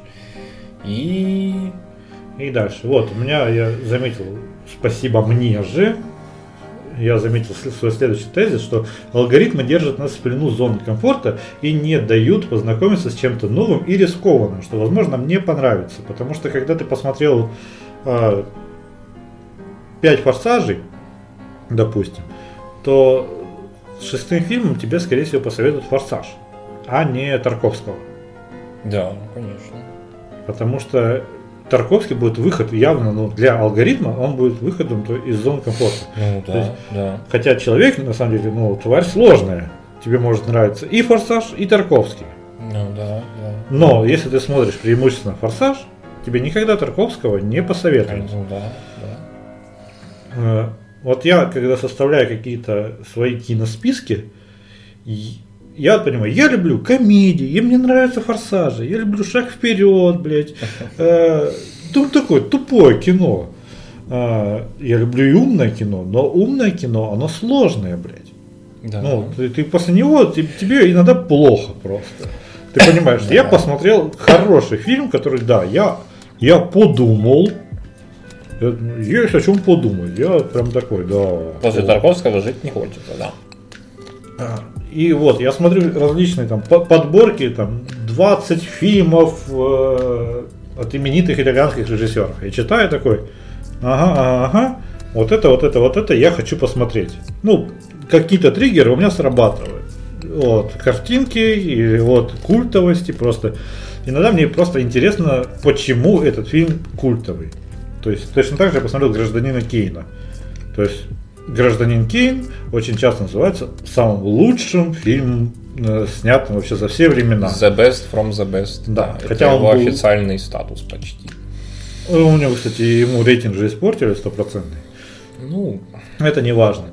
А, И это неплохое кино, я понимаю. Причем на тот момент надо же еще делать скидку. Ну, Да, что это, ну. э, что- как- как это смотрелось тогда, а не спустя 50, без 60, контекста 70 лет. такие вещи, в принципе, бессмысленны, потому что, да, да, когда это впервые применяется, это совсем не то же самое, как оно Ну, это, смотрится. опять-таки, ну, по-моему, с тобой разговаривали, что э, кто-то придумал снимать там с локтя, с колена, Да. блядь, камеру ставить, Да, вот да. это, и это все такие, вау, а что так можно было, блядь? Да, да, да. Но не суть. Э, Тут суть в том, что все эти алгоритмы не выпустят вас из своих сетей. То есть они не дают тебе подборок, блядь, итальянских режиссеров или каких-нибудь некомфортных, возможно, для тебя фильмов, которые тебе могут понравиться. На самом деле, они, возможно, расширят твой кругозор, расширят э, твое видение. Но для алгоритмов очень сложно, когда ты, блядь, сложный и такой Я каждый день получаю сквирт шампанского в лицо от Яндекс Музыки именно потому, что, да, я есть Продиджи, есть аквариум и, блядь, все, что есть между ними, и бедные алгоритмы бесконечно охуевают, пытаясь понять, что тебе, пидор, блядь, нравится. Да можешь нам об- объяснить по-человечески. Да. А, на самом деле у меня Яндекс Музыка более-менее справляется, хотя и, конечно же, преимущественно подсовывают мне одно и то же. Они любой плейлист должен начаться с э, Free Flow Lava. Обязательно, блядь. Да. Да. Чтобы, какое бы у тебя ни было настроение, что бы ты ни слушал. Ты слушал до этого три дня, блядь, Эллу Фиджеральдс, Free Flow Lava. Ну да. Слушал Мастодон, Free Flow Lava. Ну да, Потом мы тебе включим Мастодон. Ладно. Но сначала, пожалуйста, Free Flow Lava. Велико... Я, не... я, возможно, слишком их заслушал, что он такой, ну... День надо начинать с этого. Консерватизм и лютейшее охранительство и да, защита, бесконечная защита зоны комфорта, это просто в генетике всех этих алгоритмов, так что да. И заметьте, это все сейчас является только подводкой к нашей теме.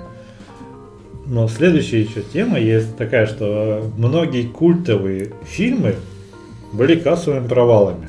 Ну да, ну в смысле это логичное продолжение всего, что было до этого сказано, да.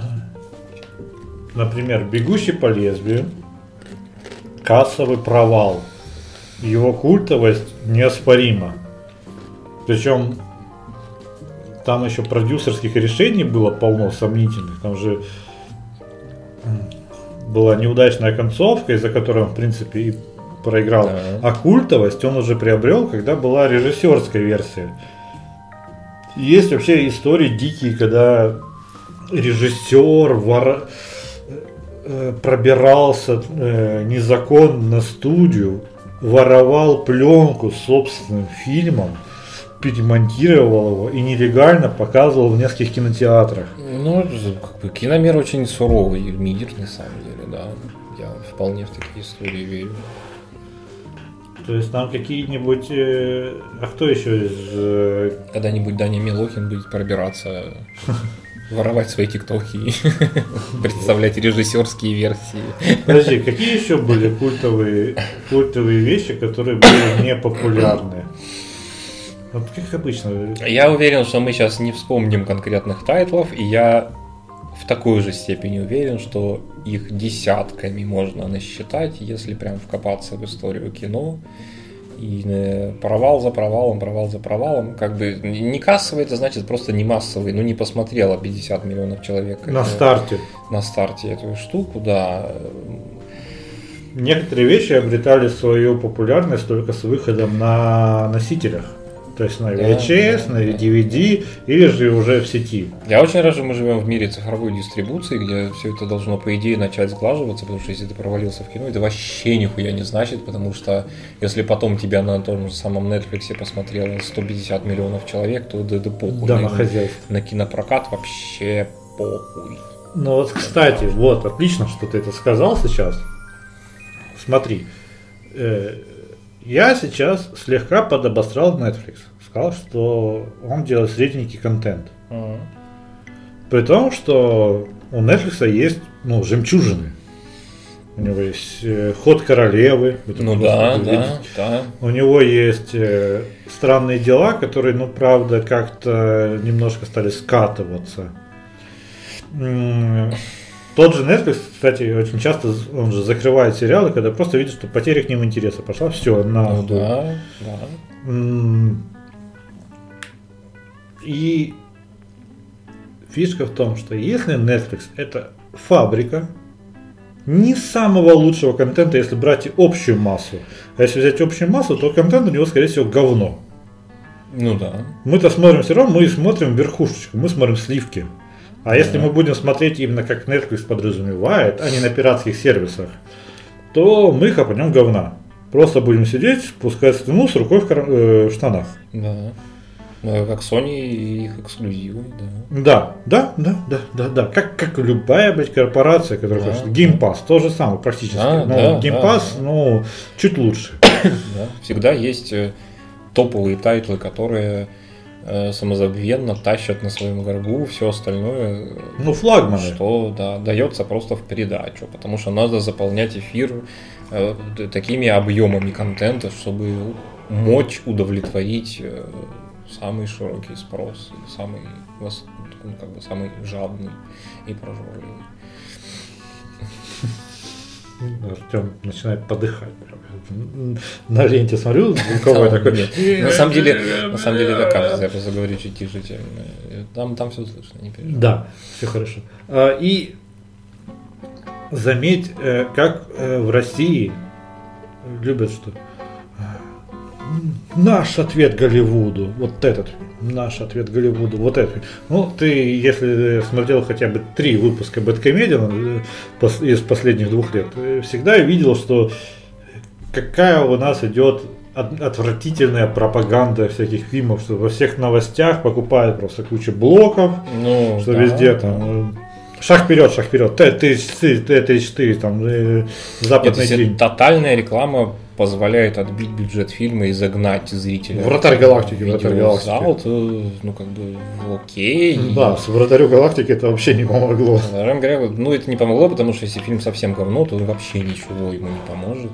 Это Нет, там- И, и при этом, когда какой-то из российских продуктов покупается на Netflix, у нас прям такие, ебать, нас признали, нас, мы, Я думаю, что это можно на самом деле у- у- очень, очень кратко сформулировать. Смысл в том, что э, есть империя, есть метрополия, есть центр мира, есть провинция. а есть карго-культ. Провинция, вооружившись карго-культом, бесконечно пиздит на центр мира о том, что вот, нас угнетают. Стоит в империи кому-то сказать, а вот, эти сраные варвары наконец-то сделали что-то приличное. Тульский Как пряник. Все те же самые, кто буквально вчера орали «Долой империю», ее страшный гнет, как мы их всех ненавидим, начинают с той же интенсивностью и силой орать «Боже, нас признали, как охуй!» Вот доказательство качества нашего труда. Это настолько смешно, жалко. И здесь я могу произнести еще очень много очень грубых слов, что, ну, то есть, Нет, при этом контент, который покупает Netflix, э, он неплохой. Ну, то, по крайней мере, то, что я смотрел или слышал, то есть эпидемию я еще не смотрел, я собираюсь ее посмотреть. Он же приобрел эпидемию, по-моему, уже про эпидемию там Стивен Кинг эпидемия, эпидемия сратейшая хуета, которая просто, блядь, ну, нет, нет, это очень, очень, очень Минус слушатель. Плохо, это просто какой-то жидкий понос и слабая попытка. Это... Стивен Кинг одобрил, ты что, блядь, ты, ты, ты, ты знаешь, что это как бы шрам на моем сердце, потому что это то, что э, меня страшно совершенно разочаровало. В, э, я снова забыл название этого прекрасного подкаста с хорошими в целом ребятами, которые, ну, есть, эпизодный клан. По эпизодный клан, да. А, к счастью, они никогда не, не услышат мою рецензию, но смысл в том, что нет, не э, э, это не те, не те сценарии, на которых можно научиться вообще хоть чему бы то, блядь, ни было. Это это просто абсолютно проходная хуета, которую забудут нахуй насмерть через два года. Как я тебе говорил в одном из войсов, вот я просто готов на Христе в этом поклясться, так и будет. Это Мне нравится стоит, сочетание не, не нахуй стоит... насмерть. Да, да. Я буду как этот чувак теперь, жрать хлопушки и не дрочить. Я думаю, что мы на самом деле очень сильно закопались в разбор там э, и перемывание косточек Netflix. Смысл в том, что на мой взгляд, э, э, пердеж дедов, воюющих с мельницами, как положено всем дедам, как, как и мы, э, собственно, Скорсезе кричит на облака. Это мило, потому что на самом деле он ебучий режиссер, я очень люблю его фильмы. Многие, вот прям многие его фильмы. У меня так не часто бывает с режиссерами, когда мне нравится прям вот почти все. Ну да, таких единиц. Да. Э, они защищают э, свой... Кошелек.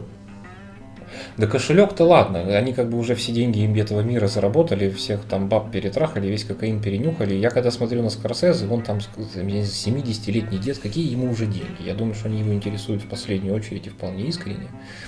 Они защищают как бы с, э, с, свою, свой вот этот закрытый мир – божественных посланников, которые э, спускаются к нам э, сирым и убогим э, из, из высоких... Элитарный киноклуб? Из, да, да.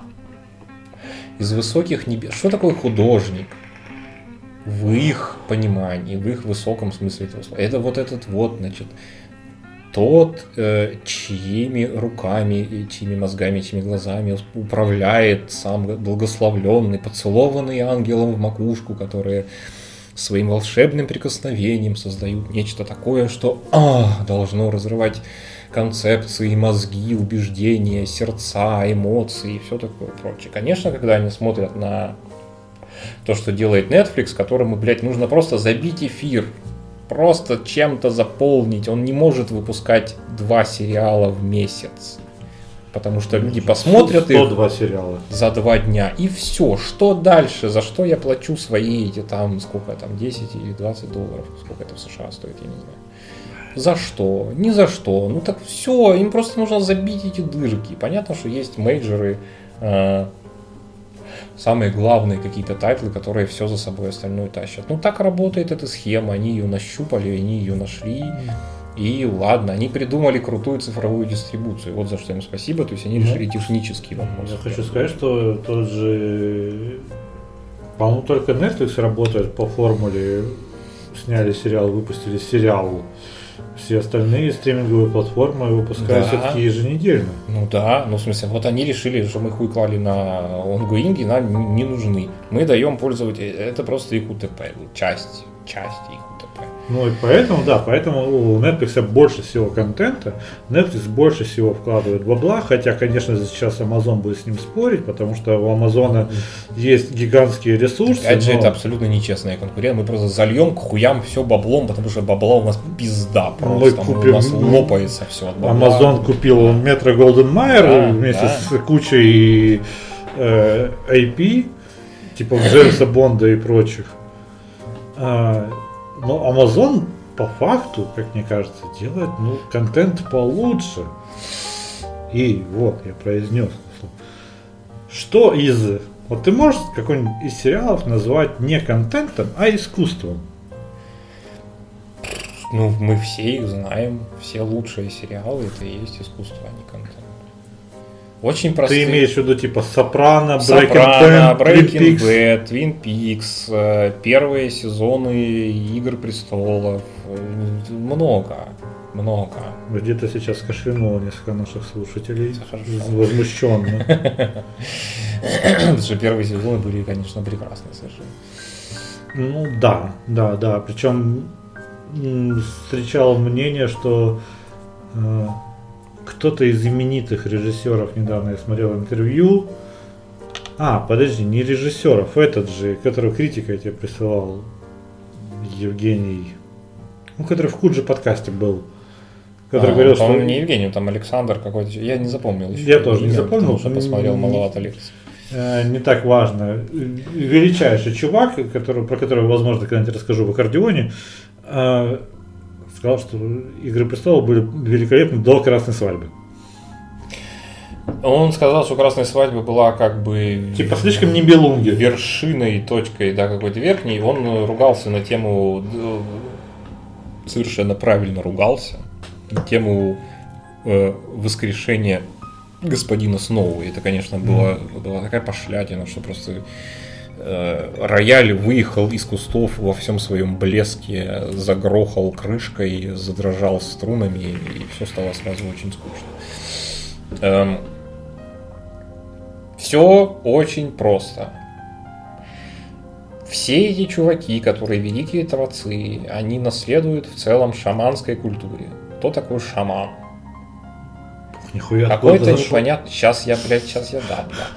Кто такой шаман? Это какой-то вот этот дохлый уродец, который он на охоту ходить не может. Он какой-то там кривоногий, кривозубый. Но он общается с богами. И поэтому он чуть ли не второй после вождя. Он создает смыслы, как они обычно про это он дает и выдает некий продукт, на который у него стопроцентная собственность. Никто другой такой продукт выдать не может. Никто другой не может ударить в барабан и призвать дождь. Это может сделать только шаман. Это жесточайшая, вертикальная, иерархическая система, в которой непосвященным вообще весь, не, вся магия должна проходить за занавесом. Она должна быть максимально магическая. Простой слушатель должен только приходить и охуевать от финального результата. Какой он божественный, прекрасный. Непонимание, недопонимание, оно заложено уже в эту магию. Хороший, крутой фильм, он и должен быть непонятый. Он и должен быть не воспринятый не только простыми зрителями, но желательно и критикой. Если критики тебя не поняли, ты, блядь, сразу в четверне охуенный. Ты такое что-то архаусное завернул, что ты а, просто молодец происходит мистерия. Ты приходишь в отдельное место. Это ритуал. В отдельное место. Ты вышел из дома, ты предпринял активные действия. Куда-то пришел или приехал, потратил деньги, то есть внес ритуальную плату, что было всегда во всех ритуалах инициации с древнейших времен во всех культурах.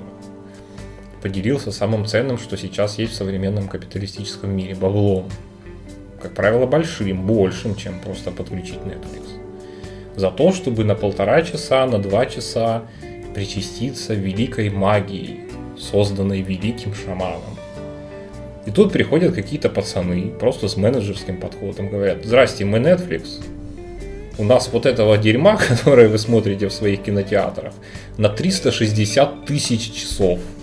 А еще у нас в производстве еще на 500 тысяч часов такого же дерьма. Что год. они делают? Они разрушают магию.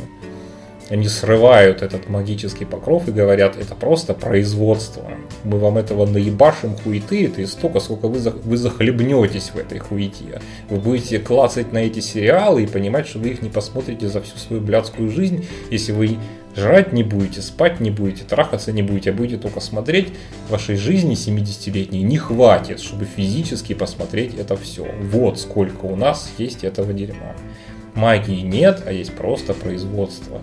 И вот отсюда растет эта ненависть дедовская, пердящая, что ну, то есть был шаман, а приехали ученые и сказали, этот хуй, который у вас там бьет в барабан, он какой-то просто ебанутый. тебе нужно вылечиться, вот антибиотики, они стоят 10 рублей. 10 рублей. Не надо, чувак, у тебя есть единственная свинья, тебе шаман что сказал? Прирежь ее и принеси ее мне, я из нее сделаю шашлык и сам его сожру. Тебе не дам, потому что я великий посланник небес. Вот антибиотики, они стоят 10 рублей.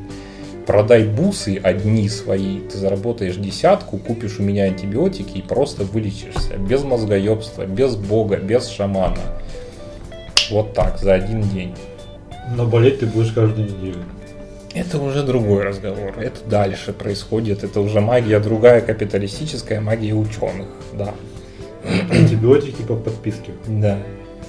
Все. Как реагирует шаман? Да понятно, в ахуе. Как он еще может реагировать? У него отобрали примерно все, что составляло всю сущность его жизни, его как, как персонажа, Я как правильно понимаю, что сейчас зеленого слоника как искусство приравнял?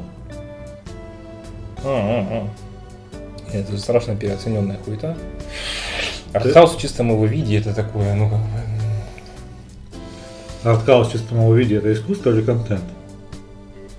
контент просто для узкой кучки извращенцев, Который считает его искусством. которые считают его искусством. То есть это такое ложное, ложное искусство. Ложного контента при этом не бывает. В этом нет, ну то есть опять же, я сейчас там много, много наругался на дедов, они в принципе защищают на самом деле достаточно здравую э, традицию. Это то, про что говорит Дыбовский, когда он пиздит про свои игры. В этом есть смысл в том плане, что во всех древних сообществах были ритуалы инициации, так называемые. Это всегда было очень болезненно. Чтобы стать мужиком, нужно было набраться ну, как бы смелости, дать подвесить себя за яйца, чтобы потом тебя там неделю мучили голодом и жаждой, потом еще избивали молотками, потом еще резали ножом, и только если ты выдержал это все, ты как бы становился полноправным членом этого общества. Ты просто описал геймплей Мора сейчас. да. Мгм. Сейчас это все происходит на изичах. У тебя есть все твои неотъемлемые права просто по праву твоего рождения. Тебе не нужно ничем жертвовать, тебе не нужно страдать. Искусство происходит из тех времен, когда страдать надо было обязательно. Это была важнейшая часть твоего вообще становления как независимой сущности. То, что рождало тебя хоть какое-то уважение к тебе как бы в глазах других людей, которые через это уже прошли в Греции, в Риме, там, не знаю, да во всех, блядь, культурах, даже в Азии все то же самое. Ты должен пройти через что-то, пройти через какие-то впечатления экстремальные очень часто, да, вот то, про что ты говорил, когда ты смотришь фильмы, которые могут быть дико некомфортны для твоего сознания. Ты там плачешь, смеешься, расстраиваешься, хочешь выпилиться просто нахуй, впечатлившись какой-нибудь Блюешь. драмой, блюешь. Вот они тебя они тебя вталкивают как раз таки в эти ритуалы инициации. Они тебе говорят, сейчас ты будешь жрать дерьмо во всех многогранных смыслах этого словосочетания. Но ты выйдешь из него обновленным, перерожденным, открывшим для тебя что-то новое. А есть просто менеджерский подход Netflix, который говорит тебе, ну если хочешь, вот можешь включить. Не понравится, ну, вообще выключи нахуй и посмотри какую-нибудь комедию. Смешную, прикольную. Там обязательно будет 4 негра, 2 гея и полтора трансгендера. Почему полтора? Потому что один еще на, на 0,5 трансгендером еще не определился. Ребенок. Или как? Грудь уже отрезал, но писька еще на писте. Или наоборот. Если вы охуели, я тоже охуел, ребят. Ну, даже если вы не охуели, я охуел. Я не ожидал, что Артем уйдет туда. Я надеялся на что-то более приземленное. Нет, я скажу на самом деле очень просто. Чем искусство отличается от контента? Искусство испытывает всегда тебя на экстремальные штуки. Искусство всегда пробует твои границы на прочность. В самом широком смысле слова границы. Оно всегда тебя подтыкивает во всякие твои... Ну, ну, бля, погоди. если оно не слушай. подтыкивает, оно не искусство и оно контент. Все очень просто. Как разграничить? Вот так. Мона Лиза. Искусство или контент? Мона Лиза? Контент, конечно. Для своего времени Искусство. Кон- контекст. Для искусства принципиально важен контекст. То, что когда-то было искусством, очень многое, что когда-то было искусством, сейчас стало контентом. О, вот это хорошая мысль. То есть это могло быть искусством, но теперь стало Да, контентом. искусство не живет. Контент. Еще одна вот тебе хорошая мысль. Контент живет вне времени. Искусство живет во времени. Жесточайше привязано к. Мне э, понравилась мысль, которую услышал в одном из видосов, что контент делается для денег, искусство делается для души. Но это подход лукавый, потому что когда ты э, ебашишь э, какую-нибудь условную монолизу, пишешь условную сонату номер пять, или снимаешь ирландца, ты думаешь, что ты создаешь искусство. Конечно, конечно. Но также ты думаешь, я сейчас вот эту хуйню заебашу, people схавает, я получу свои гроши, на которые я куплю хлеба и пристройку к коттеджу. Ну, в зависимости от прайса. Я просто э, чуть-чуть еще. Совриск это же современное искусство. Это же все контент, как мне кажется. Да, я уверен. Несмотря на, на, на, на слово искусство в, в этом словосочетании, я считаю, что это все контент. Ну, он не тыкает, он не тыкает. Вот для меня, по крайней мере, для меня это не искусство, потому что оно не испытывает мои границы. Даже перформансы Марины Абрамович это контент. Перформансы некоторые ранние Марины Абрамович прикольные. Во- во- Возможно, за счет новизны. Да, ну в смысле я это не упоминаю, но это всегда ну, ну, нужно, мне кажется, иметь где-то там на фоне должна э, в контексте, в контексте, в контексте. Да. Но Для это же своего, сложно. для своего времени Маринка была, ну как бы, она вызывает респект э, хотя бы потому, что в некоторых штуках она прям true первопроходец. Ну вот никто так такого и так.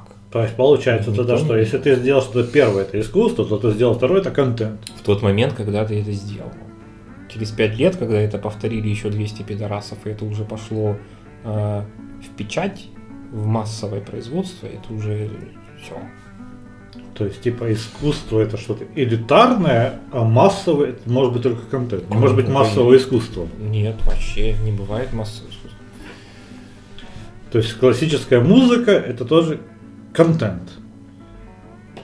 Ну, я, на самом деле про классическую музыку очень сложно сказать. Мне кажется, несмотря на все усилия многих, она массовой никогда так и не стала. И никогда так и не То есть дело в массовости. Если она не массовая, то это искусство. Искренне. Ну, как бы она э, для меня это не искусство, потому что меня она, не, опять же, не тыкает. Она никаких границ моих не испытывает. То, что, то, что э, поклонники классической музыки презрительно называют попсой, а они презрительно называют попсой, как правило, абсолютно все за пределами классической музыки, э, меня трогает значительно больше, чем любая классическая музыка. А Вообще музыку очень редко называют искусством. Не, ну в смысле, это одна, один из столпов. Ты Ну, чё, это, по крайней ну, мере, классика вся. ну, классическая. Один Ну, огромный ну, столб. Тут вот понимаешь, что все остальные э, сферы э, кинематограф, визуал, геймдев, кстати, к которому мы сейчас придем, э, скульптуры и прочее, они где-то это где-то контент, где-то искусство, где-то они такие да, да, да, да, нет, нет, а в музыке, ну что, а, ну ладно, есть классический рок уже, там типа рок 50-х, Ну да. а он не торкает. Но он, опять-таки, он потому что это из-за новизны. Но ты, когда ты наслушался всего, Да. всех производных, как у тебя может торкнуть э, то, что торкало еще твоего деда? Никак, ну это как играть Да ну ты прожуй сначала. на серьезно сейчас наслаждаться играми там 2003 года. все уже не полудня, ну все, там полигон, блядь, размером с пол экрана. Ну невозможно на это смотреть без крови из глаз. Не получится. А почему-то, да, ну слушай, есть, блядь, какая сложная и прекрасная тема. Есть, например, э, фильмы, ну тот, тот же самый гражданин Кейн, допустим. И, ну это не контент, это, это серьезное искусство. Ну, И, ну, при этом куча омажей, и, и да, Манк тот же самый, и все прочее, там все попереснимали, его уже считают, что ремейков понаделали 250 тысяч раз. Блять, народ против Ларри Флинта, блять, это тот же самый Да. гражданин Кейн, просто, блять, вид сбоку. Да, А, Но народ против Ларри Флинта, блядь, никто никогда не назовет, блядь, искусством. Позже, потому что позже, позже. Через 50 лет типа назовут? Вторики никому не вторики. Вторяк не может быть искусством. Ну так не работает. Ты, ты при- ну, пе- перво- Но при этом ты же говоришь, что... там какой-то может быть следующее поколение после первооткрывателя, хотя им доказывать нужно гораздо больше уже. Но при этом ты же говорил, что искусство впоследствии становится контентом. Ну да, ну становится просто контентом. То есть не первое, а все, все последующие представители жанра. Нет, и первое тоже становится контентом. Контент, ну я, я еще раз просто повторю, контент живет. э, На самом деле, почему-то мне кажется, что всем кажется, что все наоборот. Но нет, это контент бессмертен. Это контент живет вне времени. Искусство живет в ту секунду, когда оно рождено. Если очень сильно огрублять и сознательно упрощать. Уже через пять минут оно уже не искусство. Потому что его, повторюсь, 300 раз воспроизвели, размыли, масштабировали, облегчили, упростили.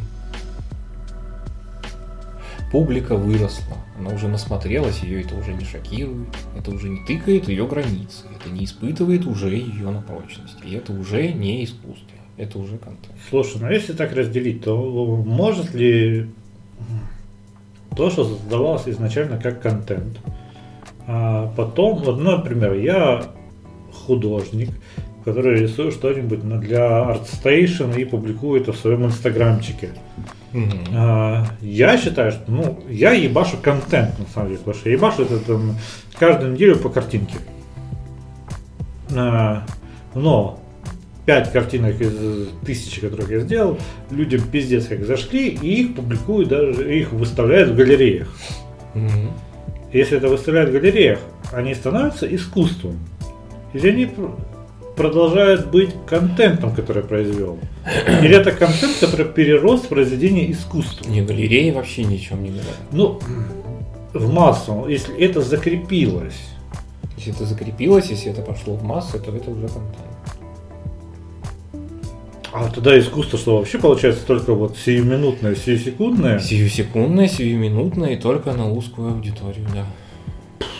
Я не согласен с тобой, но я сейчас не могу подтвердить свои тезисы.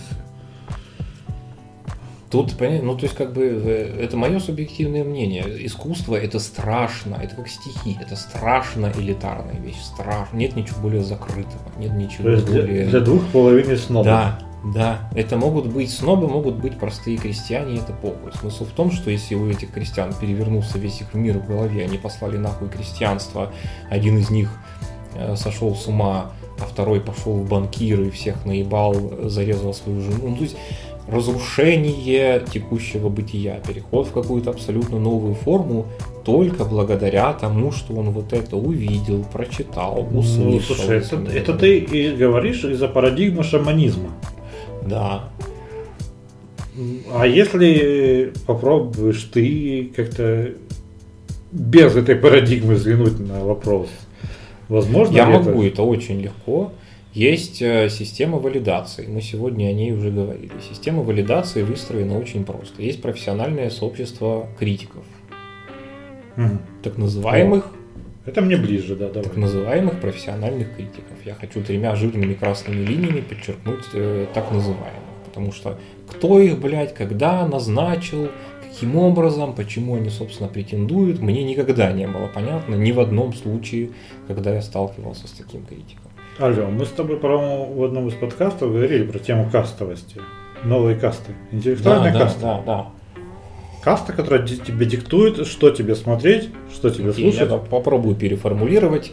Многие люди решили, что шаман это просто профессия. Это не призвание всей жизни, и не надо класть пуп в свой весь вообще просто, блядь, ты вот это с рождения и до смерти. Ты в этом нет, это просто работа. Можно в 8 утра стать шаманом, в 8 вечера перестать и поехать с женой в Ашан.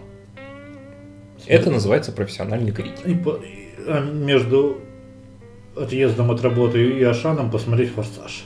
Посмотреть с большим удовольствием. кстати, Да. Никому не сказав об этом, естественно, потому С что рукой что коллеги по профессии не поймут.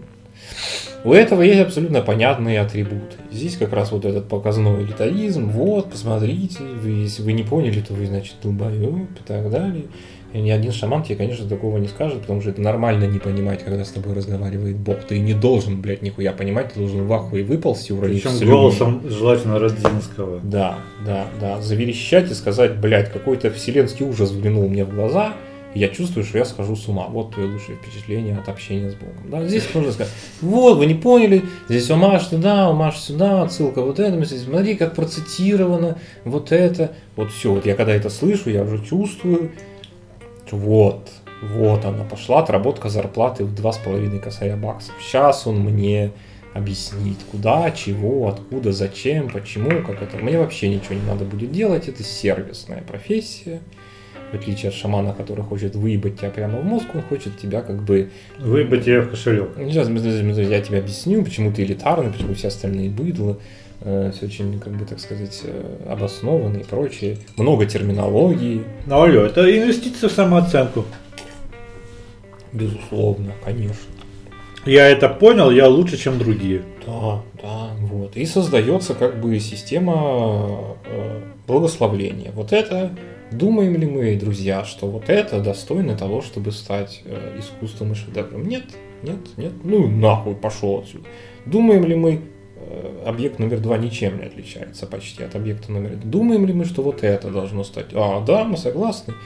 Ты объект искусства. Давай. Теперь ты стоишь 180 тысяч долларов за один твой пердеж. Вот, кстати, и к этому, смотри, если про киноискусство и тем более игры искусства, которые мы практически не затронули, кстати, да и хер с ним, достаточно сложно судить в современном мире, ну, потому что в текущем моменте, это все существует в моменте, то э, про изобразительное искусство мы уже с тобой не раз говорили, что существует заговор э, галеристов, Да.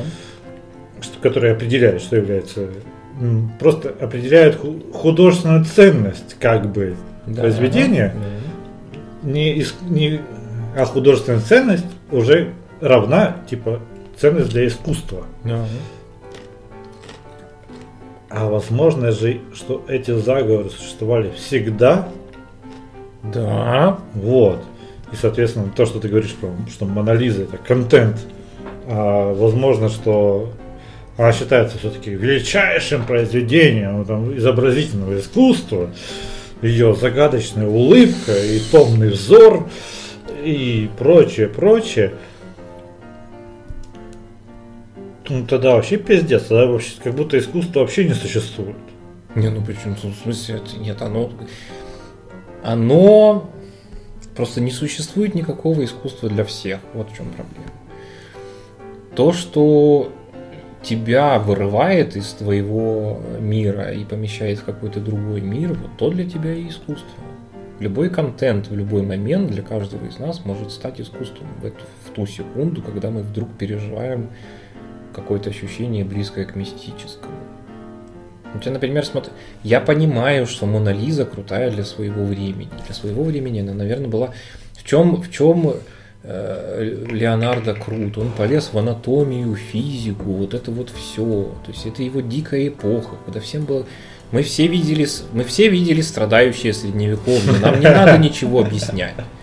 Вот в какой среде жил этот прекрасный человек. Он смотрел на всю эту саратанскую хуету и думал, ебаный ваш рот. Это что, конь или ящерица или собака? Можно что это? хотя бы перспективу, ребята. Давайте все это не будет выглядеть как какие-то ебаные комиксы, нарисованные Можно шестилеткой. светотень. Чуть-чуть хотя бы. Объем, я не знаю, там анатоми- анатомия в пропорциях. Давайте рука будет похожа на руку, а не на какой-то гигантский хуй с пальцами на конце. Чидик стайл. И он стал последовательно работать в этом направлении, все это делать, и, боже, возрождение, это прекрасно, поворот назад к греческим традициям, натурализм вот этот весь естественный, нормальный, живой, а, реалистичный. Все это прекрасно, все это для своего времени. Я думаю, что тогда, когда люди смотрели, когда люди тогда смотрели на что-нибудь из страдающего средневековья, а потом на Мона Лизу, я думаю, что у них волосы шевелились примерно везде, и они думали, бля, ебать, вот это он, что это так, как будто живая, вы посмотрите, объемная, смотрит, как будто душу вынимает. То есть то, как геймеры на графен реагируют. Да. Наверное, в головах у людей тогда что-то безумное происходило, и тогда это было искусство. Сейчас, господи, я видел одного сумасшедшего, которого один раз провезли на вертолете над Нью-Йорком, и он потом за несколько недель нарисовал сраную перспективу этого Нью-Йорка просто по памяти, потому что она у него фото- это... фотографическая, да. Ну, то есть, какая нахер Мона Лиза? Чувак нарисовал целый, блядь, сраный город, вплоть до окошка и какого-то там кактуса, который засох на этом это не искусство. Я об этом и говорю. Сейчас, сейчас вот этот весь прекрасный ультрареализм Леонардо, это уже не искусство, потому что технологии могут еще круче, чем люди это все. Можно просто сфотографировать человека, и это будет, я не знаю, несравнимо реалистичнее, Окей, чем то есть, любая то есть, картина. если попытаться подытожить, а нам как бы пора, мне кажется. Да, у нас опять уже три часа. Нет, 2.27. Ну, Да, уже ну, закончилось. слушай, там минус полчаса в любом случае. Да. Ну, не полчаса, ну, Если попытаться подытожить, то и, в принципе, я, наверное, буду повторить тебе в итоге, что искусство это то, что тебя торкает. Что вызывает тебе какие-то сопереживания высшие, чем охуеть, бля. Ну, потому что когда э, Доминик Торетто э, сражается против танка, это охуеть, бля. да, Но это не искусство. да. Когда Optimus Prime там разъебывает 10 десептиконов, то тоже охуеть, бля. Но это не искусство. Но когда тебе показывают какую-нибудь я даже не знаю, вот если в 19-17 тебе показывают, блядь, батальную сцену, ты такой, охуеть, это искусство или нет?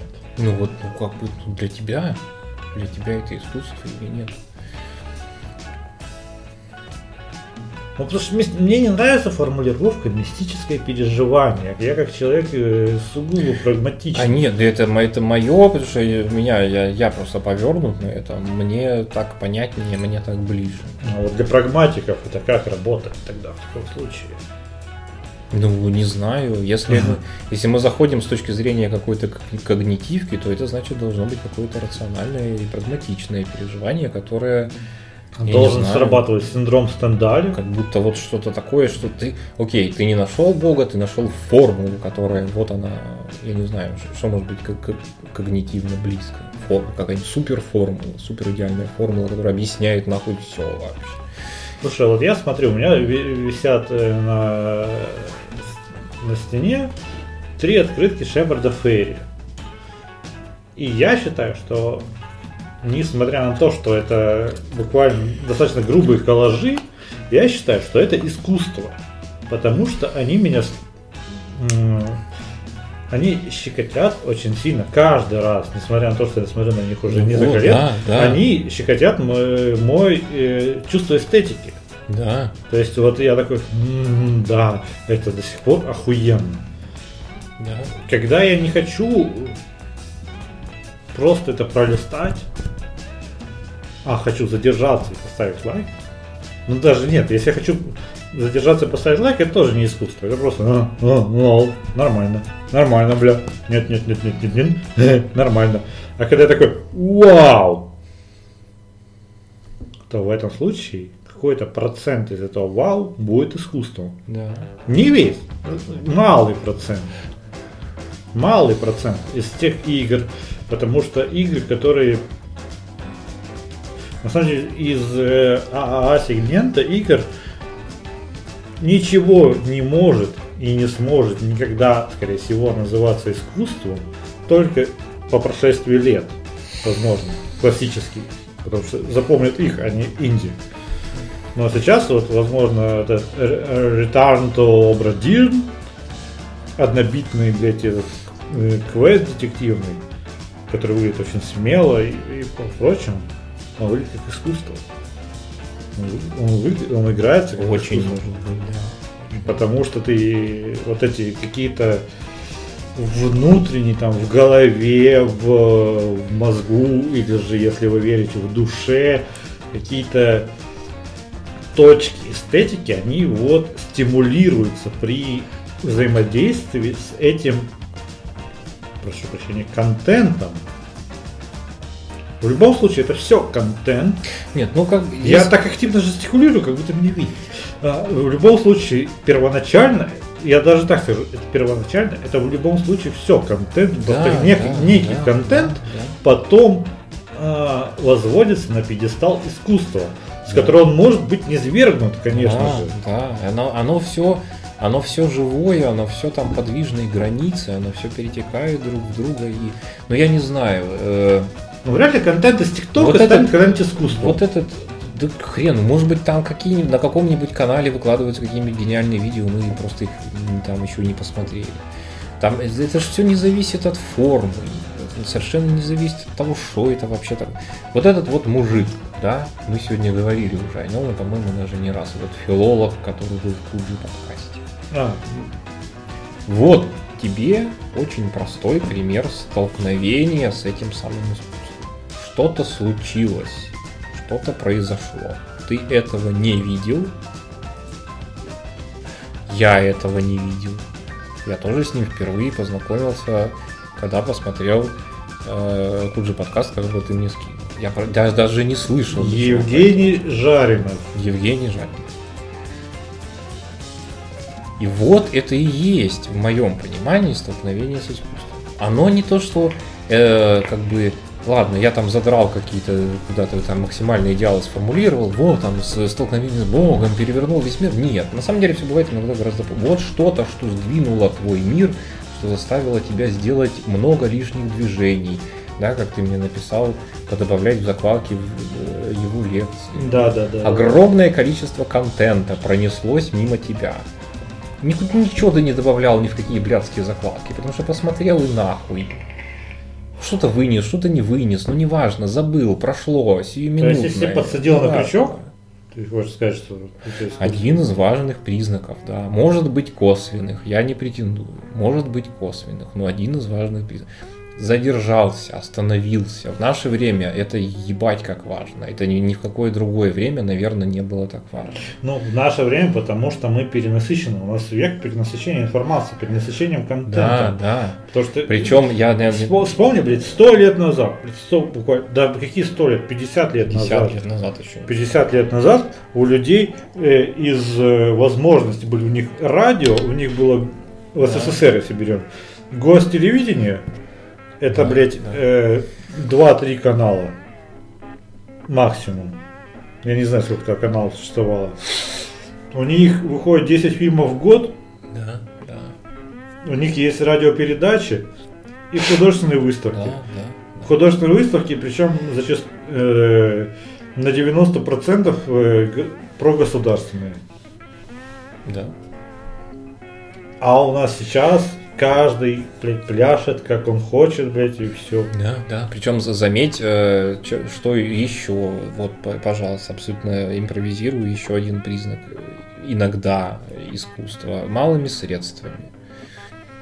Что произошло в этом подкасте? Что-то что невероятное? Какая-то там была безумная картинка, феерический звук? Нет. Сидят два хуя, третий хуй постарше.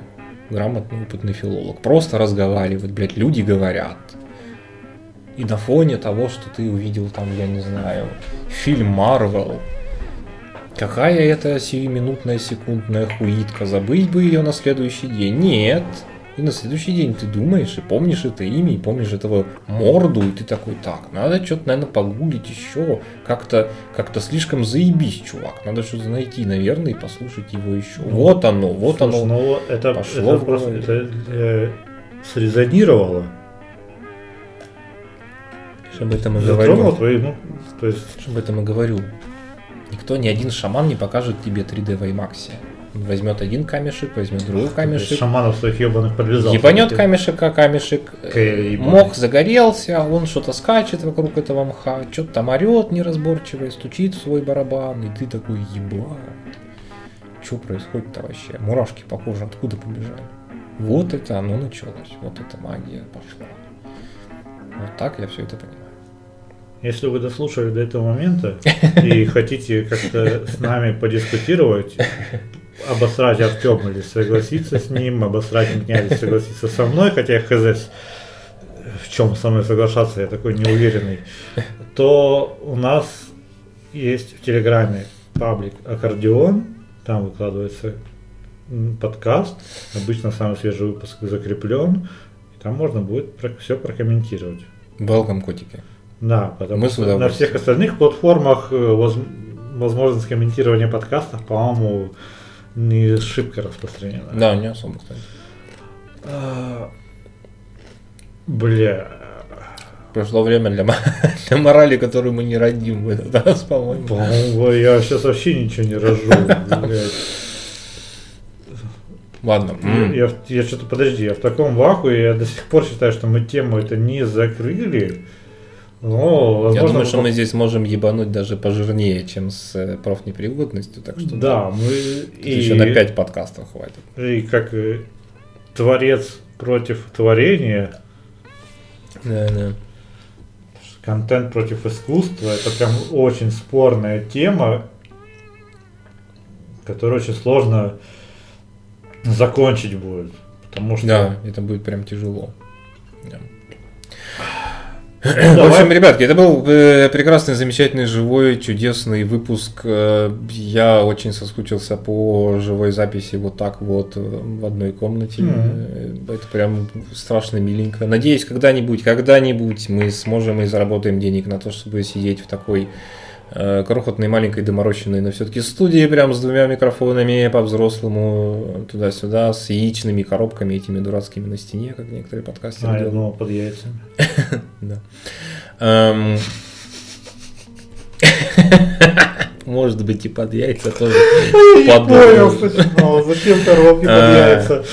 Мы вас любим. Э, мы готовы выслушать ваши мнения по поводу ренейминга, но, как я говорил в начале подкаста, мы внутренне уже на примерно 200% готовы, так что, скорее всего, он состоится. Эм, готовьтесь к новым нам, но кроме названия, на самом деле, нихуя не поменяется. Мы будем продолжать с удовольствием бредить на пьяную голову на всякие разные... И на трезвую. Прикольные темы, и на трезвую, конечно же, тоже. Э, любим вас.